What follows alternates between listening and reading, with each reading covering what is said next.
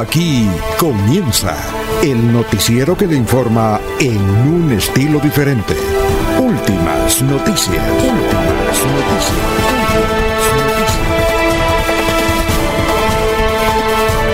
La información analizada por los expertos, sin sesgos, explicada con detalle, sin tanta carreta. Últimas noticias por Radio Melodía, también por Facebook y YouTube Radio Melodía.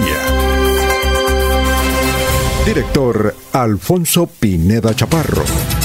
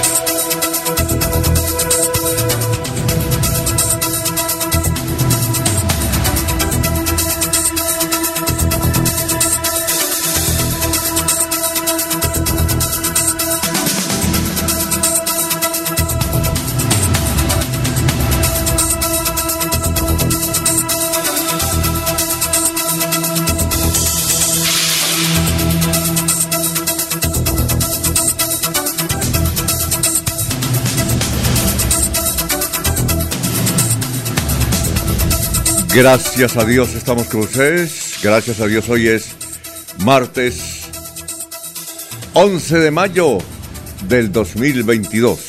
No, 11, 10, no, 11. Ah, hoy es 10 de mayo. A ver, María, uy, me, me equivoqué. hoy es 10 de mayo. Estaba haciendo que hoy era 11 de mayo. Bueno, entonces hoy es martes 10 de mayo del 2022. Nos abre el micrófono Anulfo Otero Carreño para hablar por Radio Melodía 1080M. Estamos por Facebook Live, estamos por YouTube, eh, estamos por la aplicación. Muy fácil bajarla, es muy fácil bajarla. Bueno, son las 5 de la mañana, 6 minutos. Vamos a las efemérides. Vamos a la, ya las estamos buscando aquí, que nos mandan de la ciudad de Medellín. Hoy es el día del veterinario en Colombia. Hoy es el día del veterinario en Colombia. Eh, un día como hoy, 10 de mayo, se inició la primera escuela de veterinarios de Colombia. ¿Ah? Hoy es el Día Mundial del Lupus. Un día como hoy, en 1850, nació Joseph Linton, el creador de la famosa marca de té. La competencia del café, ¿no? Del tinto. Un día como hoy, en 1975, en el Japón, la Sony creó la videocasetera, que se llamó Betamax. Aquí había varias tiendas de Betamax. Había una en terraza. Era que uno iba a alquilar películas y bueno, y telenovelas también de las que estaban pasando. Betamax, mucha, mucha actividad comercial se eh, originó alrededor de Betamax. Y luego, pues desapareció eh, porque ahora tenemos Netflix y otras aplicaciones. Amazon, HBO, es decir, es lo que hay, Premium, de todo. Un día como hoy en 1987, Napoli fue campeón del fútbol italiano con Diego Armando Maradona.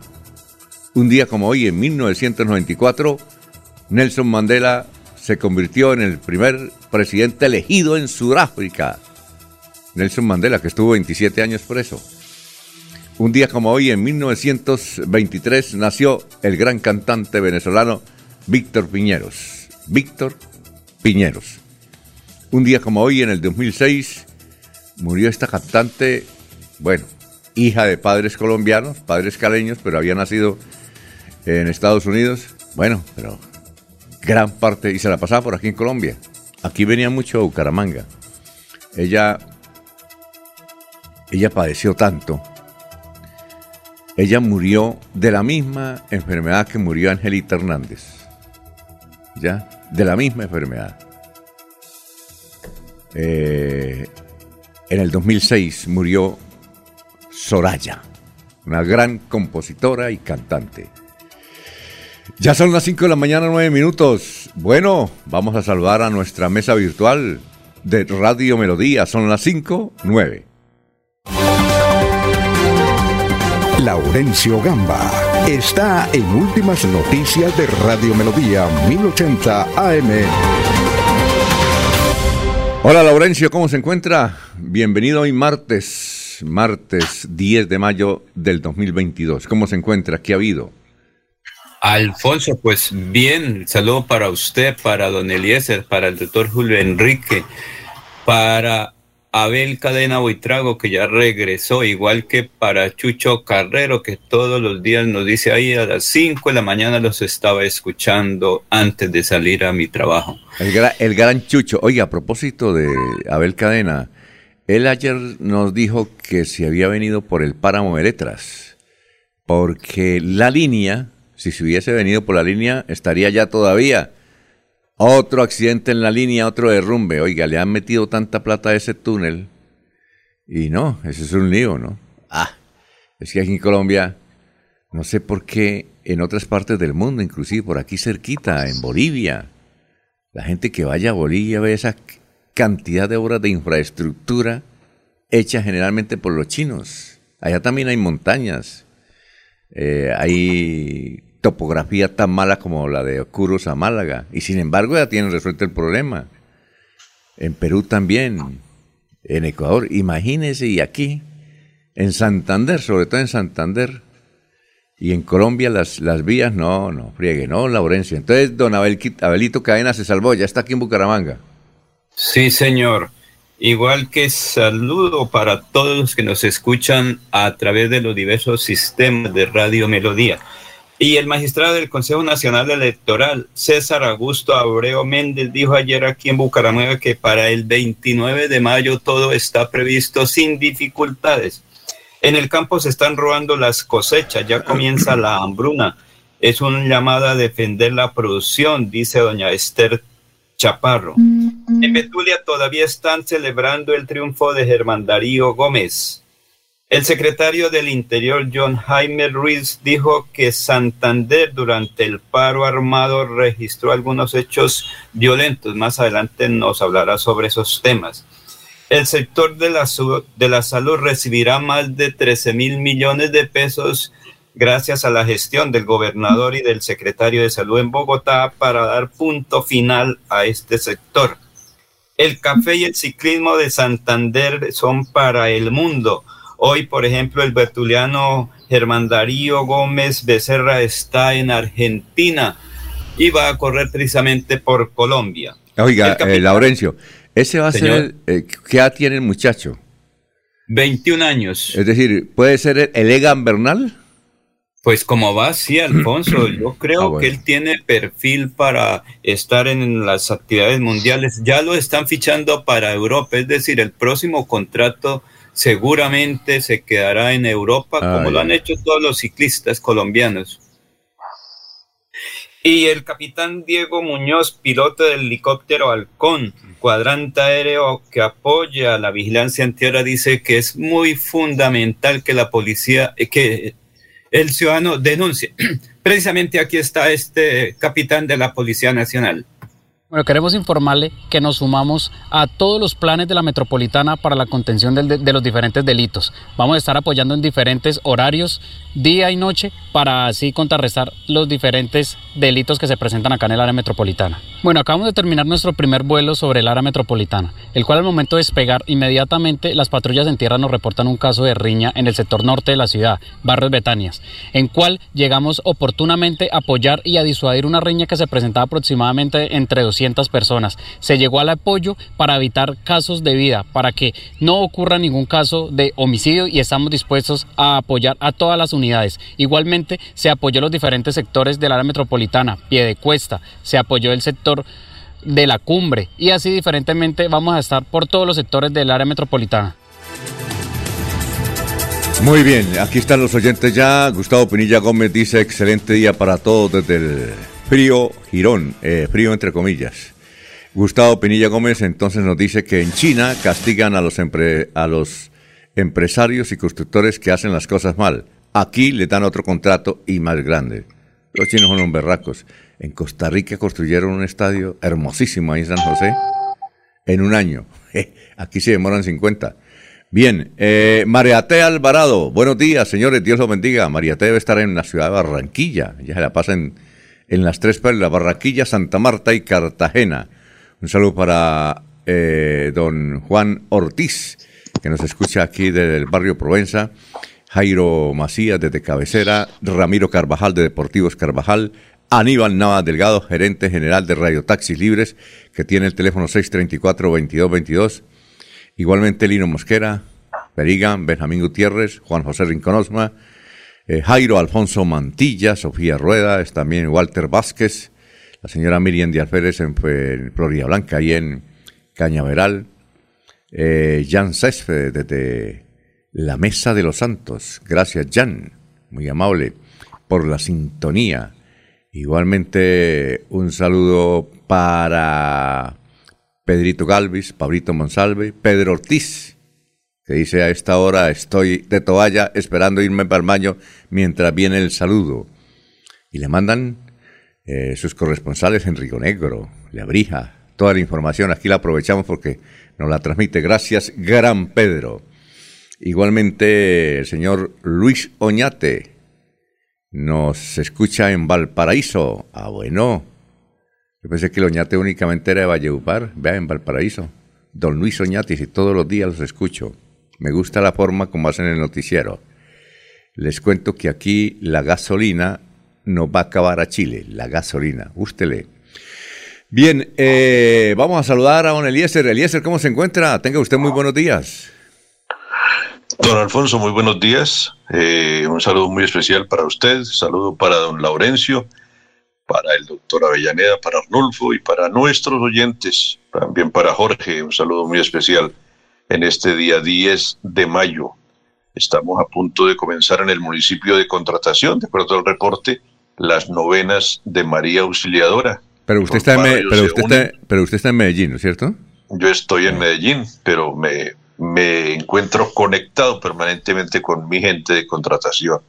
Así que allí es una tradición salesiana hacer la novena de María Auxiliadora porque el día 21 será la gran peregrinación al Cerro de María Auxiliadora en contratación.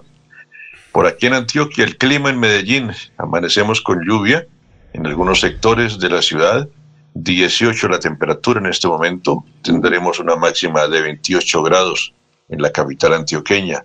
En pie de cuesta, 20 grados centígrados, llueve en pie de cuesta, 34 será la máxima en el municipio de Piedecuesta.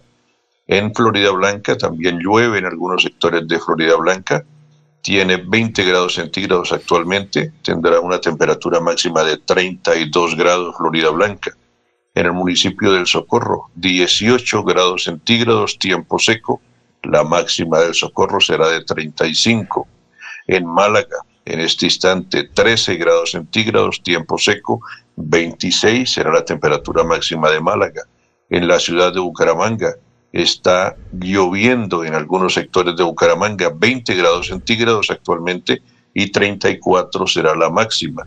En Barranca Bermeja también está lloviendo en Barranca Bermeja, 25 grados centígrados, la máxima será de 38 grados. En el municipio de San Gil, en este instante 20 grados centígrados, en unos cinco minutos dejará de llover en San Gil. Tiene una temperatura máxima de 35 grados. La ciudad turística de Santander de San Gil. En Vélez, tierra de folcloro. 11 grados centígrados actualmente. El tiempo está seco, no hay lluvia en este amanecer y la temperatura máxima será de 22 grados. En el municipio de Vélez, en Puerto Wilches, don Alfonso.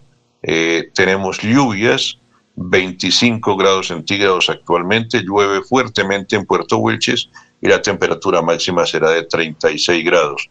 Para concluir este recorrido, Bogotá registra 11 grados centígrados, va a dejar de llover en 20 minutos en Bogotá y la temperatura máxima de la capital del país es de o será de 24 grados centígrados, don Alfonso. Muy bien. Estuvo usted en la Comuna 13, la popular y famosa Comuna 13 en el nororiente antioqueño, ¿es así, no? Sí, señor. Estuve el domingo aquí con Luz Marina y con su familia. Estuvimos recorriendo el sector de la Comuna 13, que ahora es un lugar de turismo. No friegue, yo recuerdo que allá es donde queda el barrio Manrique, ¿no? Me parece a mí, ese sector de Manrique. Yo recuerdo hace 30 años que hacíamos reportería, una, en una oportunidad fui con el señor Fernando Álvarez de la revista Semana. Eso era tétrico. Eso era tétrico. Barrio Manrique allá y la gente armada, ¿no? Por Don Pablo Escobar y compañía eran los que mandaban allá, pero eso era entonces ahora es turístico, vea usted. Ahora es un lugar turístico, un lugar de muchos grafitis, eh, muchas ventas de comida, eh, muchas ventas de eh, elementos de recordatorios, llaveros, camisetas, gorras, y, presentaciones artísticas. ¿Y de seguridad cómo andamos allá? ¿Bien? De seguridad, la misma comunidad ofrece seguridad hay guías permanentes de parte de la juventud del sector. Desde la estación del metro, uno llega a la estación del metro que lo transporta desde el centro de Medellín eh, hasta el sector y desde la estación del metro ya hay guías, Alfonso, y hay servicio de transporte que lo deja uno en toda la entrada de la parte turística. ¿Hay teleférico? ¿Allá llega el teleférico? el teleférico llega hasta, hasta ese sector y pasa también por encima de la Comuna 13. Hicimos un recorrido en teleférico más o menos de unos 30 minutos, creo yo, luego para abandonar la zona, para dirigirnos a, otro lugar en las cabinas del teleférico. Eh, y disfrutamos plenamente, Alfonso. Pues sí, hay que, hay que tener alguna, algún cuidado. Le, por ejemplo, le recomiendan no tomarle fotos a todo el mundo. Si va a tomarle una foto a una persona, pedirle permiso, le puedo tomar foto cosas así, pero de resto se disfruta plenamente del sector, Alfonso. Ah, bueno, y obviamente el teleférico. Una de las ciudades de América Latina que no tiene teleférico es Bucaramanga, ¿no? Todas. En Cali hay, en Manizales hay teleférico, en Bogotá, en Quito, en todas partes, en Bolivia eso está lleno de teleférico. Ratifico lo que, lo que dije algún día, Alfonso, no he encontrado la primera oferta de transporte pirata. No me ha ofrecido en todo este tiempo que llevo viniendo a Medellín ninguna persona el servicio de taxi, taxi, taxi, moto, moto, moto, moto, nada, nada de eso he escuchado por aquí, Alfonso. No, sí, claro. Y hace como, que como unos cuatro años que nos encontramos en Medellín y entonces me fui a recorrer el... Eh, aparte, no, no alcancé a, a montar en el nuevo, ¿cómo es que se llama? El sistema. ¿El tranvía? El tranvía, exactamente. Y entonces me encontré, me encontré con un me encontré con un ingeniero y entonces pusimos a hablar. Y entonces me dijo, lo voy a hacer un recorrido grande, si quiere hagamos una apuesta, usted no encontrará ninguna calle en Medellín, en Medellín que no esté pavimentada. ¿Vamos? le dije, no, pues no, no, no tengo mucho tiempo. Yo no, usted va conmigo y a ver si hay una... en ese tiempo, no sé si todavía sigue ese, esa actividad allá en Medellín de que no hay calles destapadas. Eso es lo bueno. ¿No quería decir, Eliezer? No, Alfonso, que también tengo la deuda de hacer el recorrido en el tranvía. ¿A usted no lo ha hecho? Si pronto, pronto lo hacemos. No lo he hecho, Alfonso. Ah, delicioso eso. Bueno, seguimos, don Eliezer. Son las 5 de la mañana, 23 minutos. Ya está ahí el, el doctor Luis José Arevalo con el pensamiento de hoy, el doctor Luis José Arevalo. ah, pero entonces vamos con Jorge. Doctor Luis José, un momentico, vamos con Jorge. Jorge Caicedo está en Últimas Noticias de Radio Melodía 1080 AM. Hola, gran Jorge, ¿cómo se encuentra? Muy buenos días. Don Alfonso, muy buenos días. Como siempre, feliz de compartir con ustedes este espacio de últimas noticias y saludar a toda la audiencia de Radio Melodía en este martes, que es el centésimo trigésimo noveno, eh, perdón, centésimo trigésimo día del año, el 130, y que ya le deja 2022 235 días. Cifras que son noticia y para iniciar esta emisión, los, un, los 1.063.871 colombianos que han viajado al exterior durante el primer trimestre de 2022. Es decir, eh, hay un incremento del 0,6% con respecto a los 1.057.337 colombianos en el mismo periodo de 2019 que también viajaron al exterior. los motivos son la reactivación del turismo internacional que ha dinamizado la economía mundial y Colombia pues eh, ha sido un gran referente durante el primer trimestre de este año, tras varias limitaciones para que los pasajeros lograran entrar a, otros destinos. Eh, algunos meses atrás, debido a la pandemia, la confianza en los, turistas, en los turistas nacionales por retomar sus viajes, pues ha comenzado, de acuerdo a las cifras que ha entregado Migración Colombia y ANATO. Esto es una noticia positiva, no solamente para la economía colombiana, sino también para los países que recibe a estos colombianos. Bueno, muchas gracias. Eh, vamos ahora sí con el doctor Luis José Arevalo con el pensamiento de este día martes. Doctor, lo escuchamos. Muy, pero muy buenos días, estimados oyentes y periodistas del noticiero Últimas Noticias de Radio Melodía. Feliz martes para todos. Hoy nuestra reflexión o pensamiento es de un viejo sabio que algún día dijo, júzgame como quieras la opinión es tuya, pero la realidad es mía. Bueno, muchas gracias. Vamos con el auditorio a las 5 de la mañana, 25 minutos. En San Pedro está la señora Ida Belle María Micolta Beltrán, la señora Irma Arciniegas de Cabrera, el joven Brian Fabián Becerra Becerra, la señora Carmen Rosa Ortega, el señor Humberto Barajas Toscano, la señora Alice Peñuela de Duarte, la señora Luisa María Carreño de Gómez. Y en Los Olivos tenemos, en Los Olivos, eh, Claudia Rodríguez Ruiz, María Elisa Paredes de González, Jorge Enrique Pico García, Flor María Argüello de Blanquicet, Paulo Antonio Bautista Cáceres, Humberto Morales Moreno. Sí, ¿quién anda por ahí? A ver, ¿quién llegó? Ah, bueno. 5 eh, de la mañana, 26 minutos. Vamos con el resumen de las noticias más importantes que han ocurrido en las últimas horas en el departamento de Santander y en Colombia. Hay un video de la famosa paloterapia en el sector de cabecera de Bucaramanga. Un grupo de personas bajó de un carro a un delincuente que había atracado cuadras atrás, ahí en San Pío. Ayer hubo un eh, bloqueo en la entrada a Puerto Wilches, estudiantes del colegio del corregimiento El, El Pedral exigen arreglo de las vías de acceso al colegio y arreglo del colegio porque está que se cae, en cualquier momento se va. Se desbordó una quebrada en el municipio de San Andrés Santander y arrasó con 15 viviendas. También en el municipio de Encino, el desbordamiento de quebradas tienen aprietos a la comunidad. Bueno, eh, en un revelador informe publicado por el programa Séptimo Día de Caracol Televisión, nuevamente quedó el retrato de cómo las bandas criminales usan a los niños desde bebés hasta adolescentes para pedir limosna en las calles del país. Es una campaña que está haciendo el concejal Jaime Andrés Beltrán de Bucaramanga.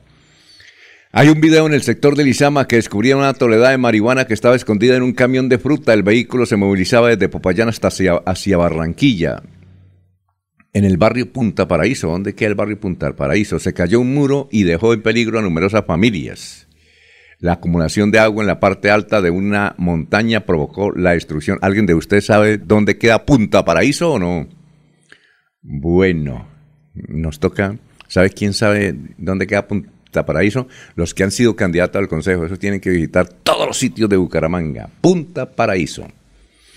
Bueno, se inundó el municipio del Cerrito. Aguacero inundó por completo la escuela rural del sector de Tachiva, donde pese al esfuerzo de la docente y de dos personas de la comunidad para evacuar el agua, se dañaron los libros y computadores. Tachiva es una escuela que debe conocer el doctor Julio Enrique Avellaneda, que es de por allá.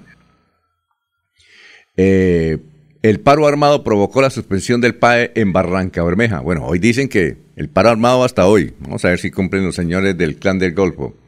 En melodíaenlínea.com, las unidades tecnológicas de Santander tendrán sede propia en Barranca Bermeja. Eso es lo que dice. Ahí está toda la noticia. Más de 1.300 estudiantes se van a beneficiar en Barranca Bermeja. Está en melodíaenlínea.com. También una otra noticia de melodíaenlínea.com para garantizar seguridad de ejército eh, la segunda división reporta despliegue de cerca de 280 uniformados en sur de Bolívar, Barranca Bermeja y Puerto Wilches. Eh, otra noticia de melodíalinea.com, el ministro de Defensa anunció que uniformados están haciendo presencia en diferentes municipios del sur de, Bolívar para proteger a los comerciantes, pero ellos no quieren abrir, yo creo que ahí tampoco abren. En las dos orillas hay una crónica de la familia de los Úsuga, de los de Otoniel, Dice, de los nueve hermanos, la mitad forma parte del clan. Uno fue asesinado. Con Otoniel son cuatro los detenidos, junto a once primos y tres sobrinos. ¿Ah? Oiga, y ayer hicieron un informe, creo que fue en Univisión, de cómo eh, Otoniel eh, mandaba mensajes en la ropa. Tenía un marcador, un marcador raro, supremamente raro.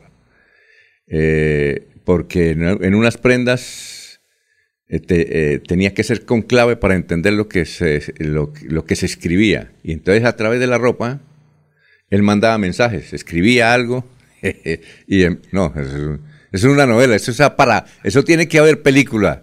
Y hay otras cosas interesantes.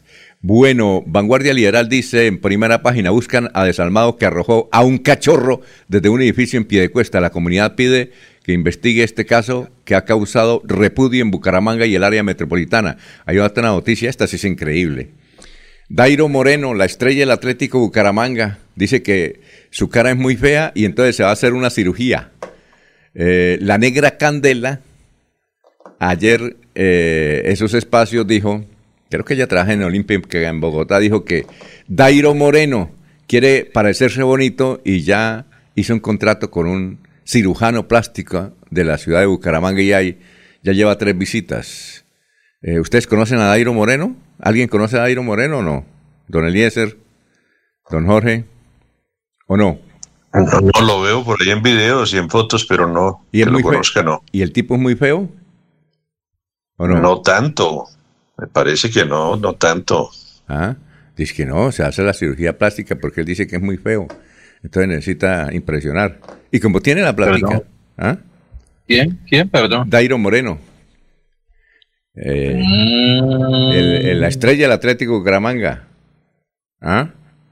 Sí, algo vi ayer sobre, al respecto, que estaba, estaba llamando más la atención por sus cirugías que por los resultados en la cancha. Eh, eh, los compañeros le decían que él era más feo que Totono Grisales. ¿Se acuerda del jugador del Atlético Nacional? ¿Ah? Ay, María. Eh, recuerdo una anécdota de Guillermo Díaz Salamanca. Usted lo conoce, el humorista, ¿no? Claro. Invitaron a un programa deportivo al Totono Grisales, pues se dicen que él es muy feo, ¿no? Y entonces Guillermo Díaz Salamanca dijo, ¿cómo, Totono? ¿Y usted habla?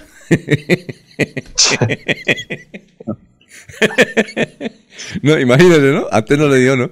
Bueno, entonces, eh, Dairo va a ser un modelo, ¿no? Va a tener cara bonita de ahora en adelante. Vanguardia Liberal también dice, ay, esta es una crónica interesante. Cuando era un plan despegar, ir a ver despegar los aviones en Bucaramanga. Ustedes cuando estaban pequeños, a mí cuando estaba pequeño, me, allá en Barichara me decía mi padre, bueno, buenas notas y lo llevo a ver los aviones allá del aeropuerto Gómez Niño. ¿Ustedes también o no?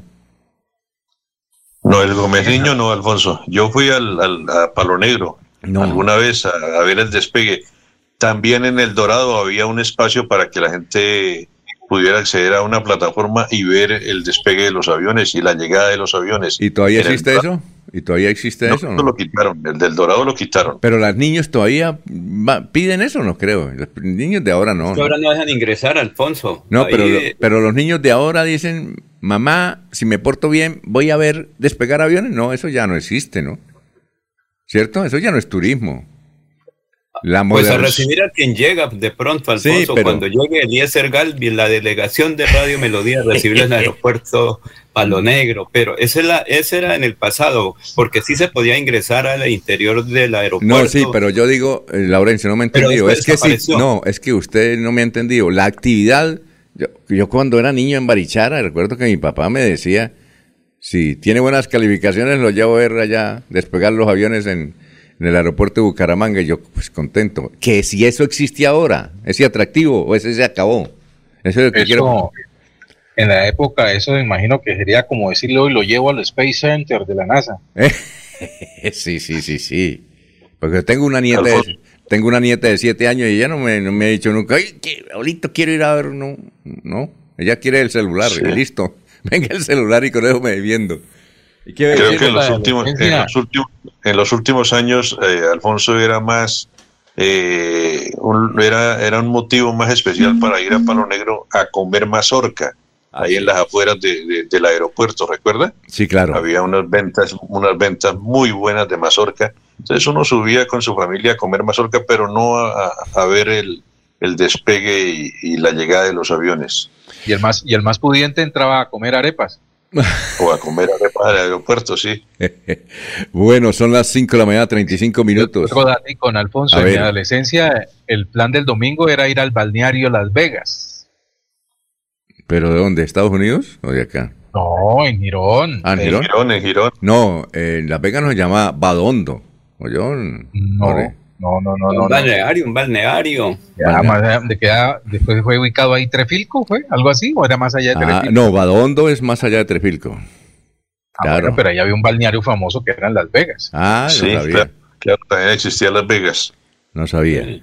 Bueno, eh, y antes de ir a unos mensajes, la silla vacía dice hoy, la estrategia de Duque para blindar a Ecopetrol de Petro le puede salir al revés. Dicen que el presidente Duque hizo nombrar una junta directiva donde ni hay, no hay ningún santanderiano, pese a que la empresa queda en Barranca Bermeja, para cuatro años. El espectador dice, Dragoniante detenido en, por fuga de Matamba, dice que fue una desaparición. El Dragoniante del IMPEC, Milton Libardo Jiménez, envió una carta desde su sitio de reclusión diciendo que a Matamba que fue capturado en Bucaramanga. A propósito, este tipo eh, tenía más, es dueño de muchas casas y edificios aquí en Bucaramanga y Piedecuesta y en Ruitoque.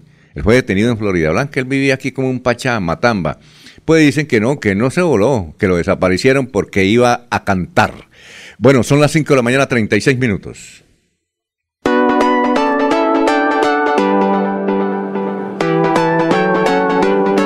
Melodía, Melodía, Radio Sin Fronteras. Escúchenos en cualquier lugar del mundo.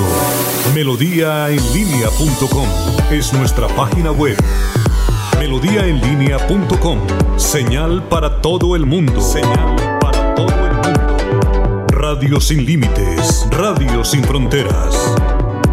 Radio Melodía, la que manda en sintonía. Volver, volver, volver a celebrar con mamá otra vez al son de la ranchera de Chabela Vargas. Función exclusiva para afiliados Cajazán. Chabela Vargas por siempre.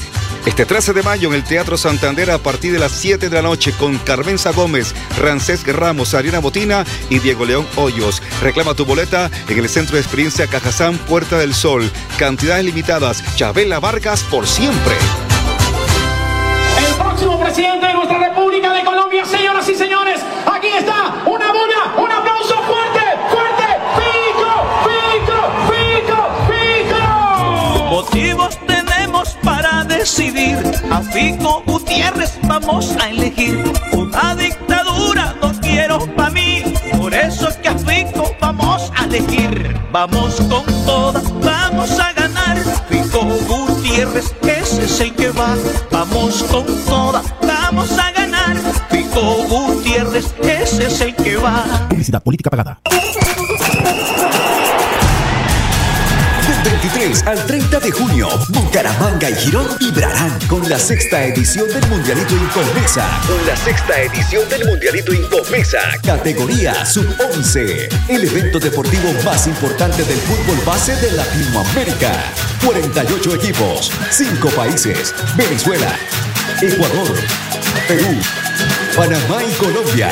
150 partidos, más de 900 niños en competencia. Un torneo de fútbol infantil a la altura de los mejores del mundo. No me grites, aliéntame. WhatsApp 310-289-8760. 310-289-8760. Con el aval de la Liga Santandereana de Fútbol. Apoya Inver Santander. Patrocina Incomesa.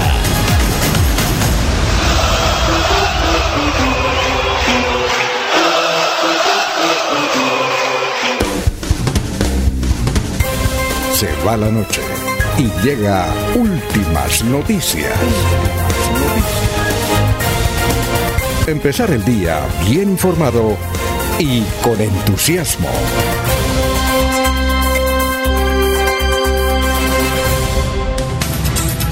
Antes de ir con el historiador a las 5.39, aquí están los oyentes. Manuel José Mejía Reyes, muy buenos días. A Matamba lo mandaron a coger café como costumbre de los que saben los enredos de los políticos. Pastor Vesga Ramírez, un saludo, nos está viendo. Jorge Eliezer Hernández, buenos días. El poder adquisitivo ha permitido que a la gente se pueda subir más fácilmente a los aviones. En cambio, hace 40 o 50 años subir al nuevo aeropuerto Palo Negro era todo un paseo. El Gómez Niño tenía como beneficio que el que no tenía carro podía ir a ver los DC3. Eh, Luis Gamboa, en Bucaramanga hay un restaurante que se llama Mar Azul, detrás del aeropuerto, y tiene vista a la pista, eh, despegar y llegar a aviones, sí, ahí en la parte alta. Pero aquí también hay un restaurante en Mar Azul que es el de Don Domingo Monroy, que queda ahí cerca de la UCC por la carrera 33. Domingo Monroy que intentó ser alcalde del Páramo, el amigo de Nelson Rodríguez Plata, Oiga, y qué buen restaurante ese, ese Mar Azul ahí en la carrera, lo recomendamos. Jorge Elías Hernández dice, Punta ah, tenemos nueve mensajes de la gente que dice dónde queda Punta Paraíso. Punta Paraíso queda ubicado por los lados del barrio Dangón, ahí cerca, más arriba de, del terminar. Fue o es un asentamiento precario que está en proceso de legalización. Es que hay edificios allá y todo, mal construidos, obviamente, es un peligro. Nelly Parra Arias, buenos días a los integrantes de las últimas noticias de Radio Melodía. Rafael Rincón, buenos días para todos, Dios los bendiga. Y hay mucha información de Punta Paraíso, donde se cayó un muro y puso en peligro a muchas familias que fueron evacuadas. Más adelante, antes de ir con el historiador, tenemos una exclusiva. nadie ha podido entrevistar al Chumi Castañeda. Ayer volvieron y lo pusieron a bailar en Caracol Televisión. Imagínense, el noticiero de más sintonía la televisión en Colombia es Caracol Televisión y ayer le hicieron informe al Chubi Castañeda. ¿Por qué le hicieron informe? Porque eh, resulta que en una sesión del Consejo habló mal pestes del doctor Duque. Mal, mal, mal, mal, pero mucho. Inclusive eh, Chumi Castañeda tenía, entiendo que en su oficina al doctor Duque ahí en primera eh, en la pared y lo hizo bajar. Dijo, no, eso ya no existe, nada, muy malo, muy malo el presidente, pésimo y todos adjetivos malos para el presidente Duque. Eso fue el viernes. Y al sábado llegó Duque a la Ciudadela Real de Minas y vio al Chumi. Dijo, uy, Chumi, venga, usted es mi amigo. Y el Chumi se bajó, lo abrazó.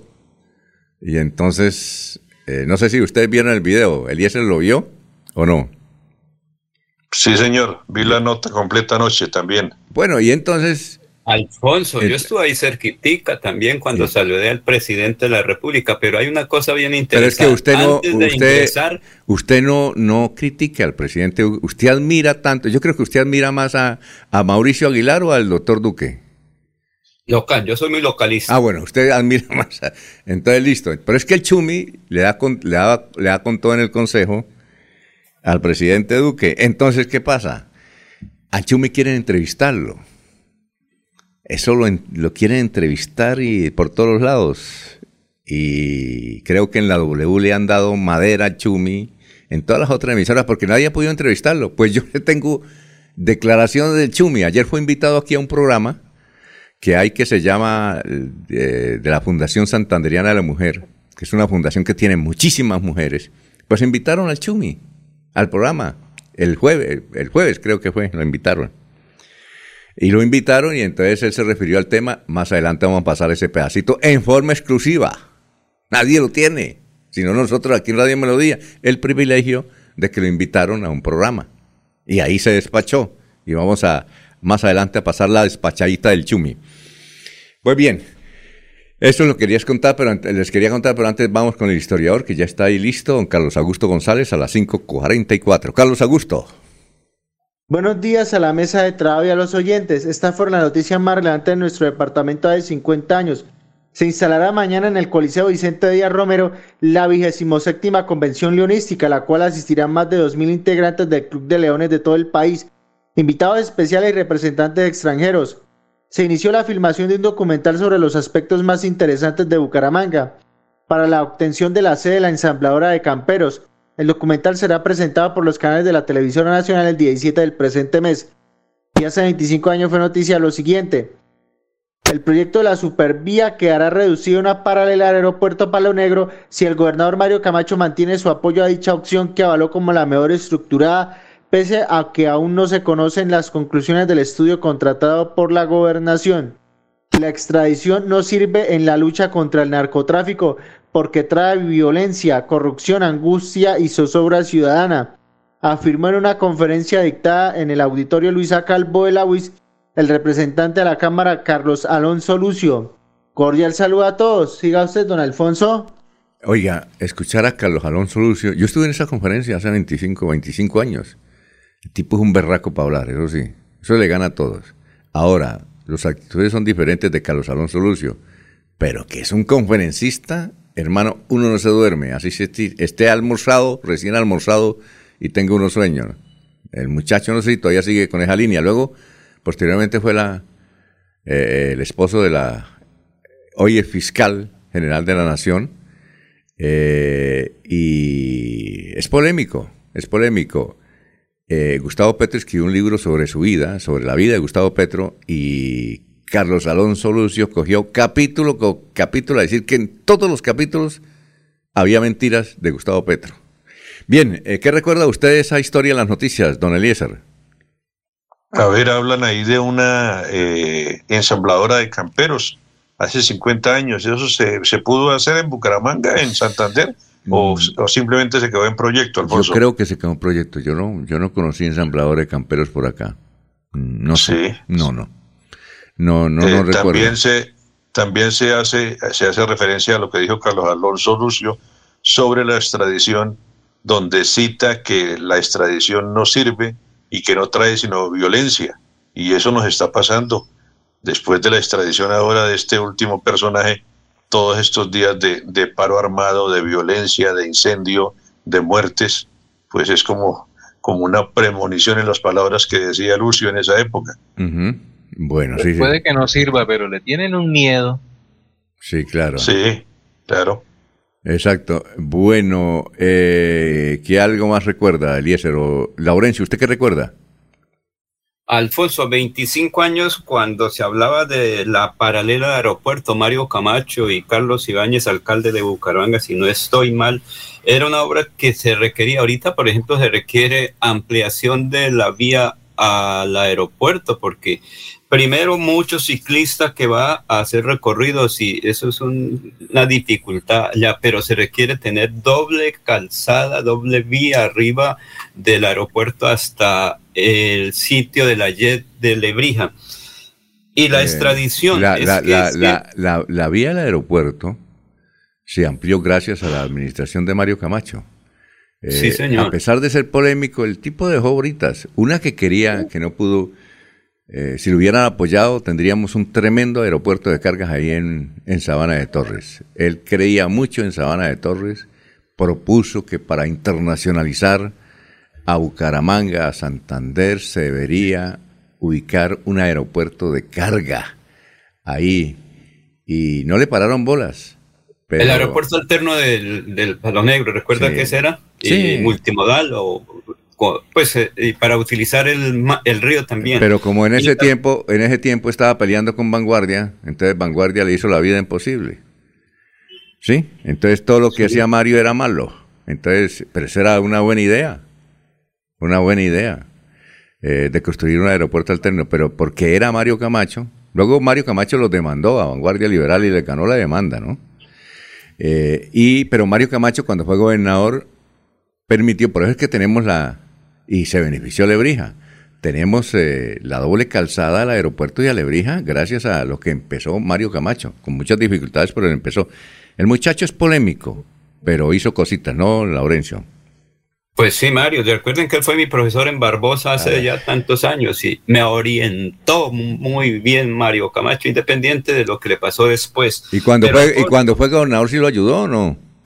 Eh, sí, ah, él me recibía y cada ratico le hacía entrevista, y sí, como dicen, en directo y solo, porque él me decía, venga a ver Laurencio Gamba, venga a ver mi, alumno, venga, y perdonen el término, venga Godo y, hablamos. Y le daba cariñitos, y le daba cariñitos, ¿no?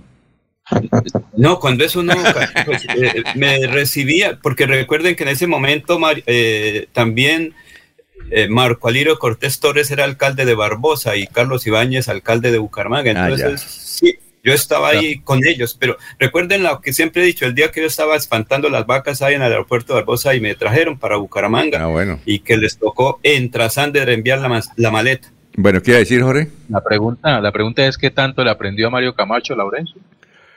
Pues no sé.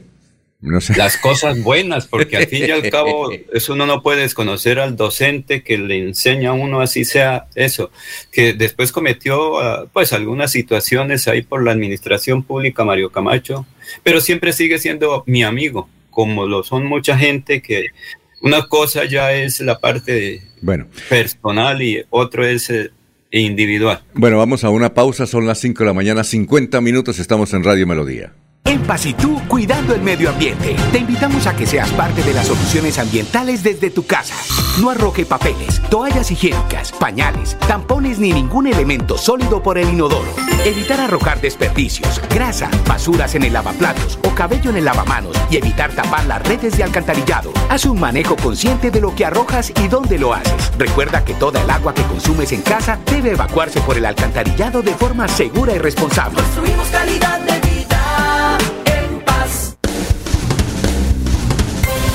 Se va la noche y llega últimas noticias.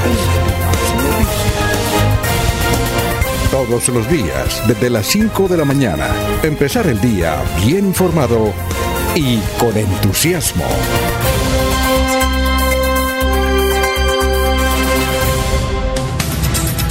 Bueno, vamos con los oyentes. Maribel Cáceres eh, nos está escuchando y viendo. Luz Marina Cárdenas Plata. Sí, señores periodistas, actualmente un negocio de picnic al lado del aeropuerto tiene como atractivo ver despegar a los aviones.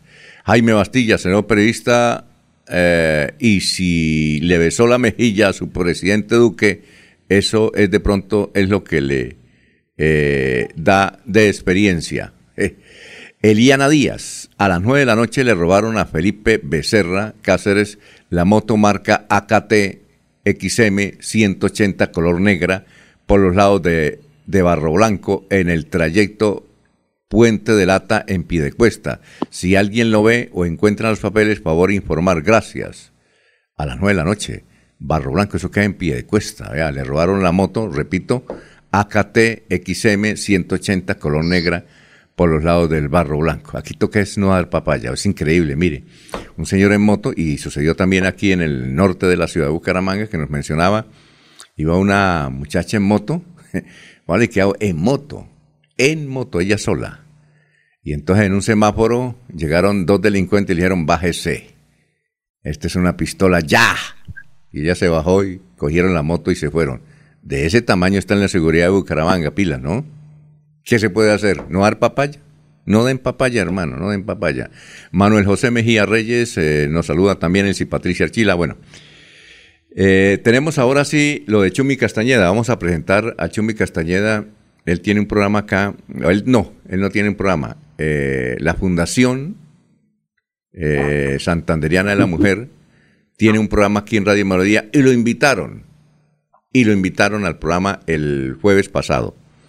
Y él habló sobre ese famoso video que ha sido viral, no solamente a, nivel nacional, sino, como dice el Chumi Castaña, internacional. Y todo el mundo quiere entrevistarlo. Todo el mundo quiere entrevistar al Chumi. Pues estas jóvenes, mujeres, eh, lo invitaron al programa, aquí en Radio Melodía, programa que tiene muchísima sintonía.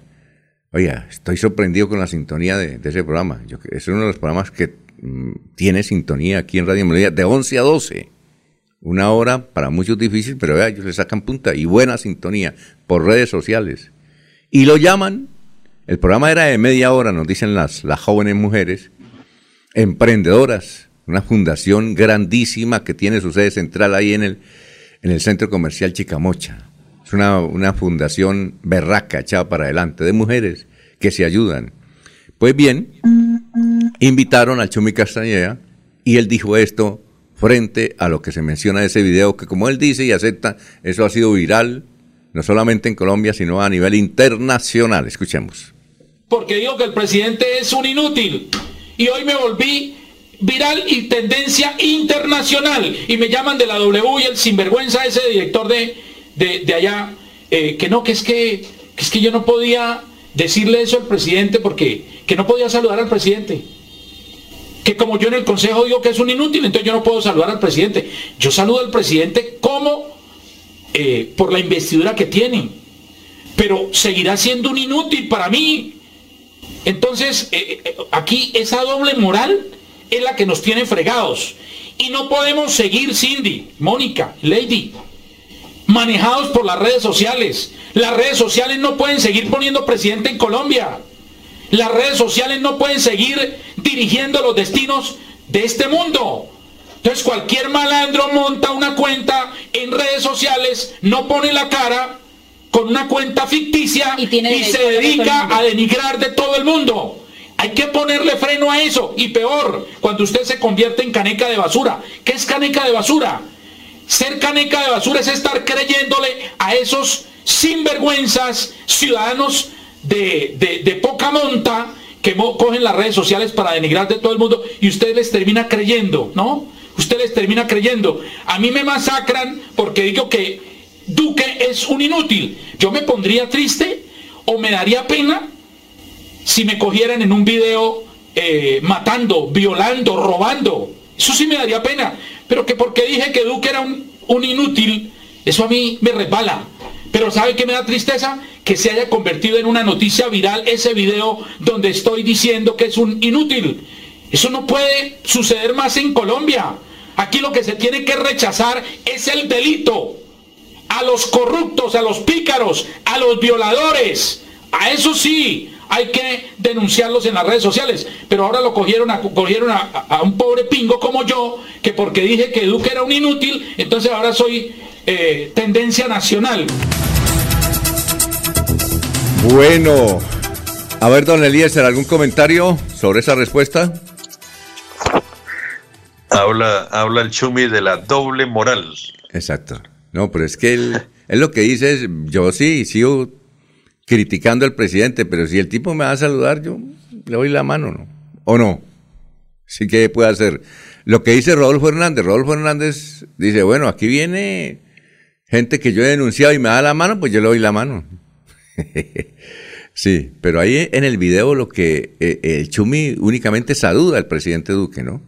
Lo que pasa es que la montaron. Eh, ahí no dice mi presidente, eh, usted es el mejor, no, simplemente lo saluda. ¿Sí? Y el presidente Duque le, dije, le dice a, a, la persona que lo acompañaba, dice, mire, este fue el primero que me apoyó en Bucaramanga. Bueno, lo apoyó. Y está decepcionado, ¿o no? ¿O no, Eliezer? Está decepcionado Chumi de su presidente. De su presidente. ¿Y no era la oportunidad para decirle al presidente que estaba decepcionado? sí, también. Pero bueno, eso claro. lo... Lo, viral no es que haya dicho que el presidente es un inútil. Lo viral es precisamente que luego de haber dicho eso, haya salido al paso el presidente para saludarlo con, con entusiasmo y, y, hacer gala del respeto y aprecio que el otro le tiene. Pero si el presidente, porque es que si ustedes ven el, ven el video bien, eh, el doctor Duque viene, viene caminando y ve al Chumi y venga para acá, ¿sí? Entonces, él, él va, lo saluda. Veo, es que, que quien llama es el concejal, lo llama presidente y el presidente lo identifica inmediato y lo llama obviamente que se acerque para saludar, porque ¿quién se le acerca al presidente con todo el cordón de seguridad que tiene? Pero vea, pero, quién se le acerca. pero el Chumi lo saluda, pero no dice usted es mi presidente, mi mejor presidente, nada, simplemente... No, no, dice presidente y lo trata con la, con la figura que, de respeto que merece ser el presidente. Pero, pero si está decepcionado, era la oportunidad. Si, si a mí el presidente me dice, Jorge estuvo conmigo desde el principio, ¿qué tal? aprovecho para decirle, sí, yo estuve con usted, pero me tiene decepcionado Ah, bueno, pues tal vez no, no, no, no sé qué le dijo, porque ahí la voz de, de Chumi no se, no se, no se alcanza a escuchar. La claro, que, lo llama a un costado es el, el, el, concejal Castañeda lo llama, lo saluda presidente, y el presidente es el que lo llama que se acerque para que el saludo sea mucho más formal. Ah, bueno, sí. Eh, ¿Qué iba a decir, don Laurencio?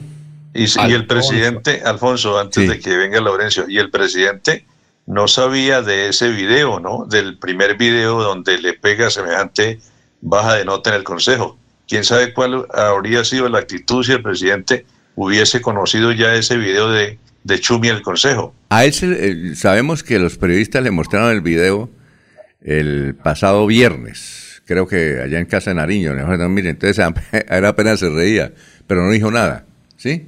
Es decir, él conoció ese video después de que apareció en las redes, ¿no? Después del abrazo, después del abrazo. Del abrazo, sí, claro, porque si él sabía, eh, si él hubiese sabido, no hubiese llamado con mucha emoción al doctor Duque.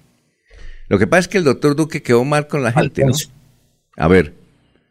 Pero es que hay que decir una cosa, pues también, ¿de qué partido, en qué movimiento, dónde salió elegido el actual concejal Luis Fernando Castañeda, el Chumi Castañeda, en el Centro Democrático. Entonces, todo parte porque él es del Centro Democrático y el presidente fue candidato del Centro Democrático. Esa es la connotación del hecho, es que un amigo, eso es lo que llama, eh, em, digamos, entre comillas, fuego amigo, porque es que yo estaba cerca cuando el señor presidente de todos los colombianos, guste o no nos guste, él iba y cuando que hubo Luis Fernando, él saltó de donde estaba, lo saludó muy amablemente y una de las frases que le dijo, oiga, ¿y por qué está tan joven? que cambió de, esposa? Joven, eso fue la expresión que le hizo el presidente de la República a Luis Fernando Castañeda. De manera pues que la situación es porque él es del Centro Democrático, concejal de Bucaramanga, por eso es toda la connotación del hecho. Si yo lo hago, mire, ¿qué pasó, por ejemplo, con Lauriano Tirado, que también lo saludó efusivamente? No sé si antes de él, porque eso estaba saliendo en la transmisión que tenía eh, la presidencia para todo el país a través de las redes. Entonces, yo estaba ahí y puedo dar de lo que ocurrió. Pero antes, ¿qué ocurrió cuando iba a ingresar Chumi Castañeda? Ahí está el detalle. Ah, bueno, perfecto. En todo caso, Chumi eh, saltó a la fama ya se puede lanzar para el Senado. Ah, ah usted es el de... Listo. ¿O no? Ya. Bueno, son las seis de la mañana, dos minutos. Vamos a una pausa y luego vamos con los oyentes. Estamos en Radio Melodía. Aquí Bucaramanga, la bella capital de Santander. Transmite Radio Melodía, Estación Colombiana, HJMH. 1080 kilociclos, 10.000 vatios de potencia en antena, para todo el oriente colombiano. Cadena Melodía, la radio líder de Colombia.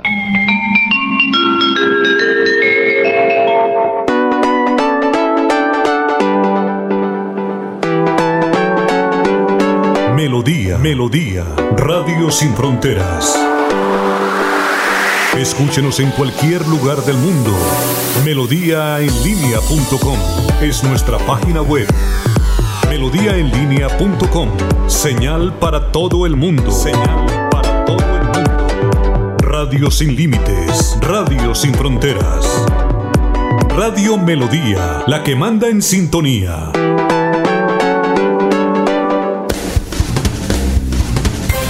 Se va la noche y llega Últimas Noticias. Empezar el día bien informado y con entusiasmo.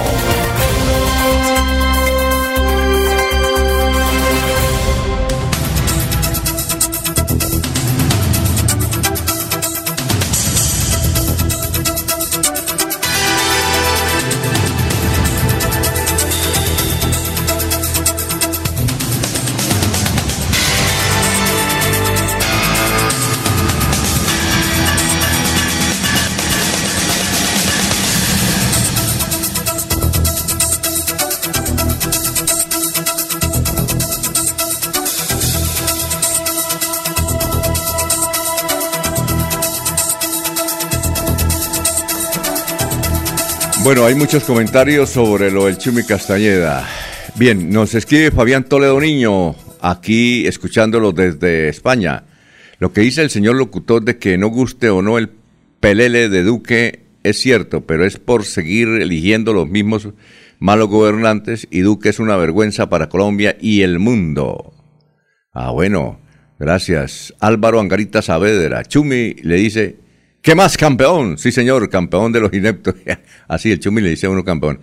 Jorge Eliezer eh, eh, Hernández, ayer hicieron quedar en Caracol a tal Chumi Castañeda como un traidor, un doble, un falso lo eligió el Centro Democrático y renegando del que le dio el aval para que gane plata en el Consejo. Al otro día, saludando a Duque, cállese, el pues mere por su boca. Bueno, eh, ya.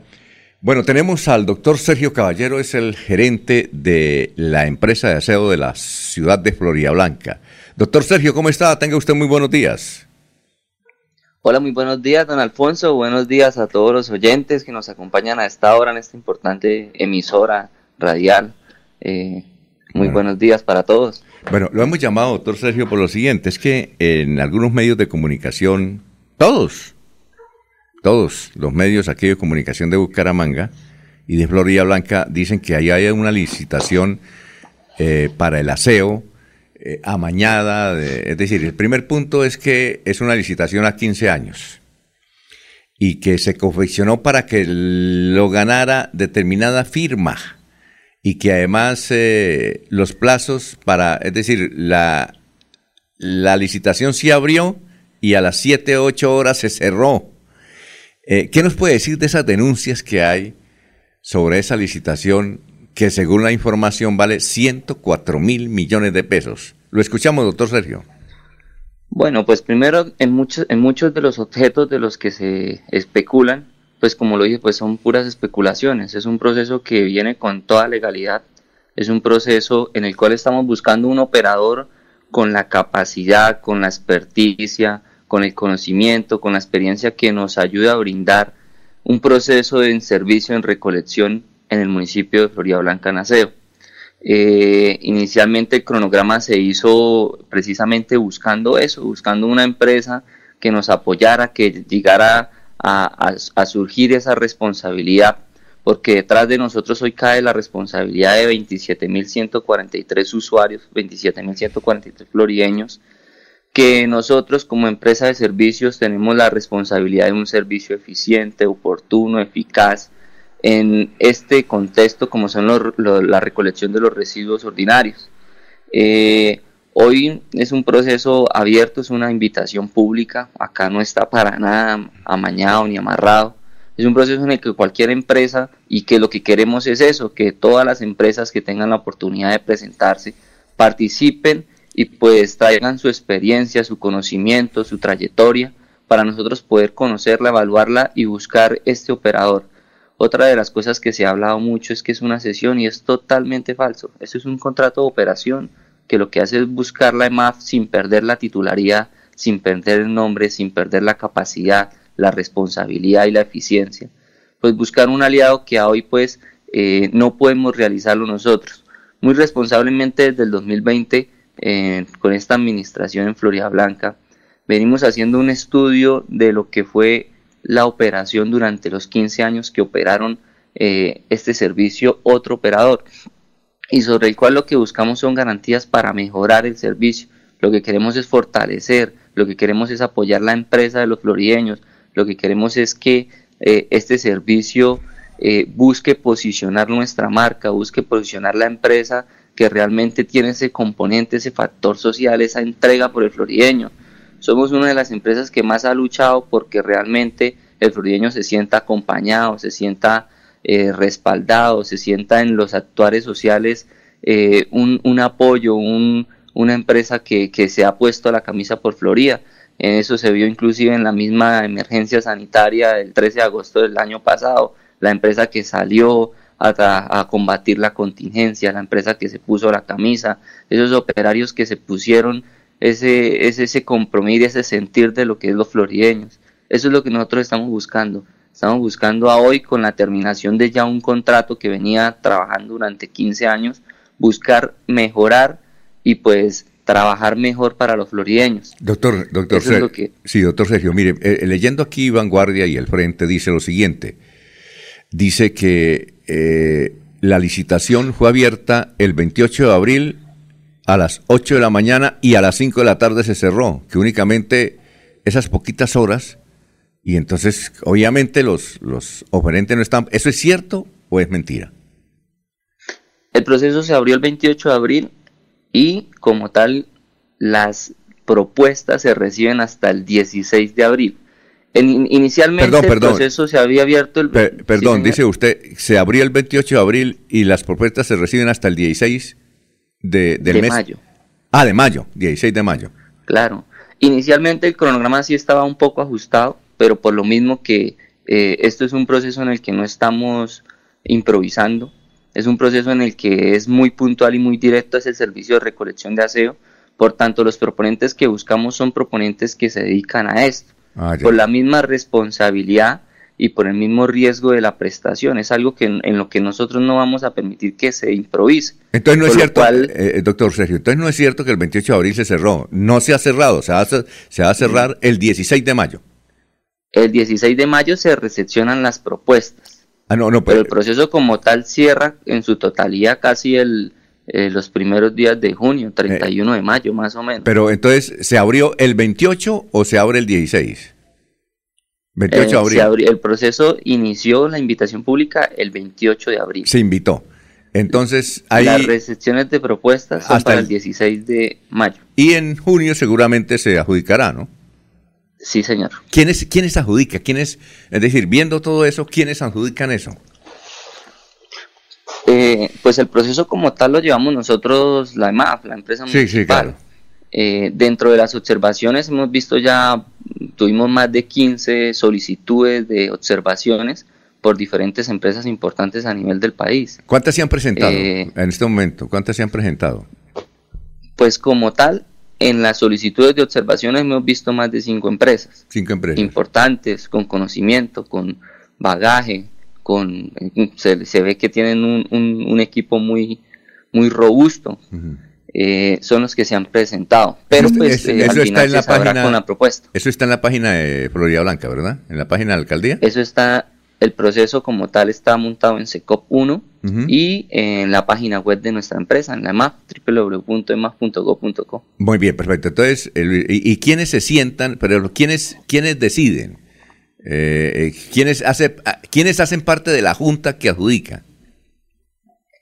Eh, como tal, en el proceso contractual es netamente la EMAF. Nosotros somos una empresa autónoma eh, con toda la capacidad para poder hacer una evaluación y una ponderación Dentro del proceso del 16 recibimos las propuestas y el equipo técnico, jurídico y financiero de la empresa comienza o inicia a hacer la evaluación de las propuestas recepcionadas a esa fecha. Ah, muy bien. Entonces, eso que dice Vanguardia y el Frente es falso, porque, eh, porque todavía no se, ha, no se ha adjudicado.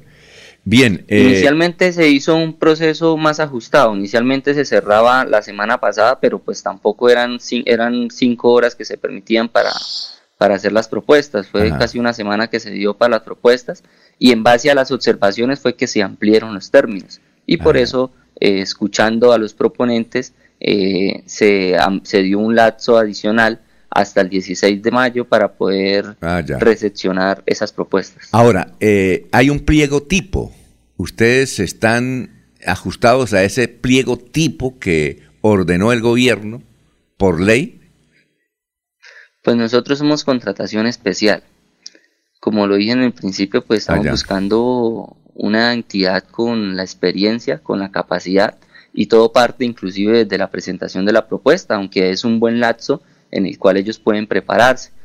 Cabe también resaltar que eh, parte de, la, de, los tiempos en, reducción es también por la operación. Nosotros el primero de julio debemos estar ya operando, eh, continuar con la operación del servicio de aseo y pues también hay una etapa de alistamiento. No es solo adjudicar el proceso, también está el alistamiento del nuevo operador, conocer las rutas, las microrutas, montar su equipo operativo, su equipo administrativo, eh, este es un proceso en el que estamos exigiéndoles a los nuevos operadores carros compactadores nuevos, volquetas nuevas, un sistema mecánico, eléctrico, electrónico que nos permita mejorar el servicio. Entonces, ese es un tiempo que también la empresa, eh, nuevo, nuevo proponente, el nuevo operador, pues va a tener que utilizar. Entonces, entre más tiempo se pues más corto el tiempo para preparación de la operación. ¿Es cierto que el contrato es a 15 años y vale 104 mil millones? Sí, eh, son, son proyectos de vigencias futuras el contrato es proyectado por 104 mil millones de pesos a, a 15 años, que es la misma experticia que se lleva del contrato anterior, basado en la recuperación financiera de, de la inversión inicial de todos estos equipos y componentes que la empresa tiene, pensando en la proyección de la empresa en la sostenibilidad financiera y en comenzar a generar un superávit que nos permita en 15 años no hacernos la misma pregunta, venga, eh, vamos a operar eh, ¿vamos a contratar o vamos nuevamente a contratar? ¿Tiene, eh, ¿tiene usted los, eh, Sergio, usted, estamos hablando con Sergio Caballero, gerente general de la empresa de aseo de Florida Blanca, EMAF, con ESPE al final. ¿Tiene usted los nombres de los que se han presentado, de las firmas que se han presentado a licitar? Es que todavía no se puede decir como presentación, por lo mismo y tanto que hasta el 16 se entregan las propuestas. El 16 de mayo se sabrá qué empresas se se, se postularon o son oferentes o trajeron su propuesta formal para poder participar en este proceso. Hasta el momento, pues, eh, todos tienen la oportunidad eh, de participar, eh, presentarse, entregar nuestra propuesta, los planes operativos, revisar nuestros pliegos, hacer todo el proceso, pues, para para ser parte de este equipo. Sí, es posible. Alfonso. Eh, sí, ya vamos con ustedes. Es posible que estas eh, licitaciones. Yo siempre le proponía, una vez un candidato a la alcaldía de Bucaramanga, no fue alcalde, pero yo le, yo le propuse y dije: mire, cuando usted haya hecho una licitación, eso sí, por miles de millones, haga una cosa. Contrate el TRO, los medios de comunicación. Ahora se puede por Facebook Live en la audiencia. Que participe todo el mundo y eso queda grabado. Porque, doctor, la gente es muy mal, eh, malintencionada, ¿no? Usted sabe, no solamente en Florida Blanca, en todas partes. Dicen, ah, eso ahí veían el, el, el CBY, el 10%. En cambio, si se hace público, transmitido ahora por Facebook Live, no, no vale cinco centavos. Y si lo quiere hacer por el TRO, pues mejor. Y, hace una audiencia y ahí sí que todo el mundo, habrá gente gente brava, pero ya eh, el oyente, el ciudadano dice, mire, no, yo estoy en la audiencia. Y cuando le digan, oiga, no, doctor Sergio, es que ahí hubo, hubo enredo económico, hubo plata por debajo de la mesa. Entonces dice, vayan al Facebook Live, allá está la respuesta. ¿No le parece eso más cómodo? Es una sugerencia que le, que le damos, doctor Sergio.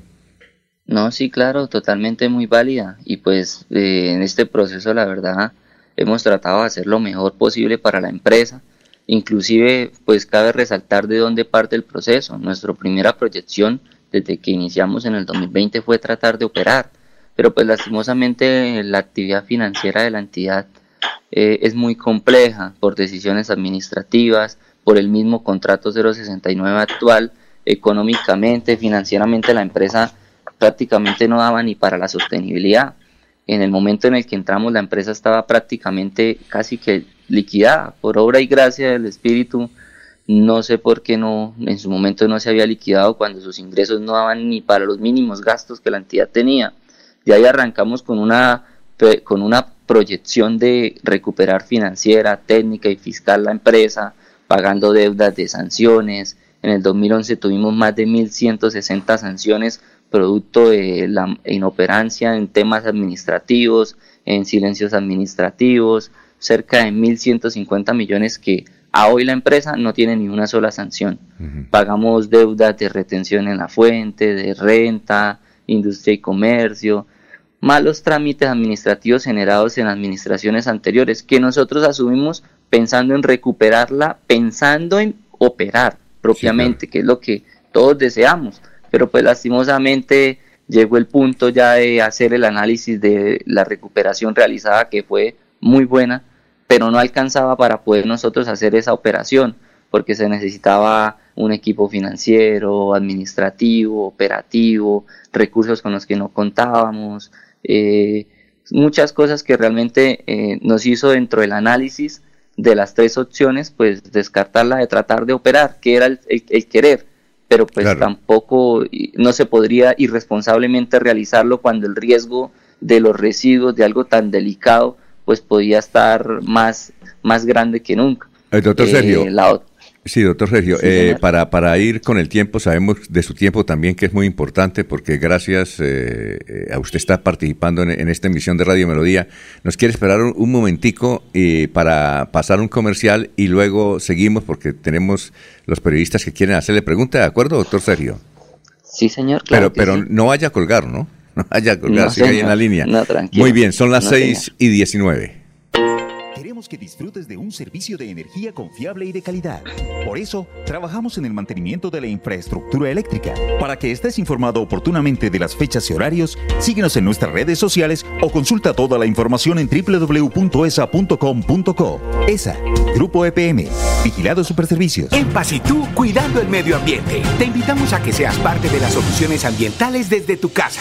No arroje papeles, toallas higiénicas, pañales, tampones ni ningún elemento sólido por el inodoro Evitar arrojar desperdicios, grasa, basuras en el lavaplatos o cabello en el lavamanos y evitar tapar las redes de alcantarillado. Haz un manejo consciente de lo que arrojas y dónde lo haces. Recuerda que toda el agua que consumes en casa debe evacuarse por el alcantarillado de forma segura y responsable. Construimos calidad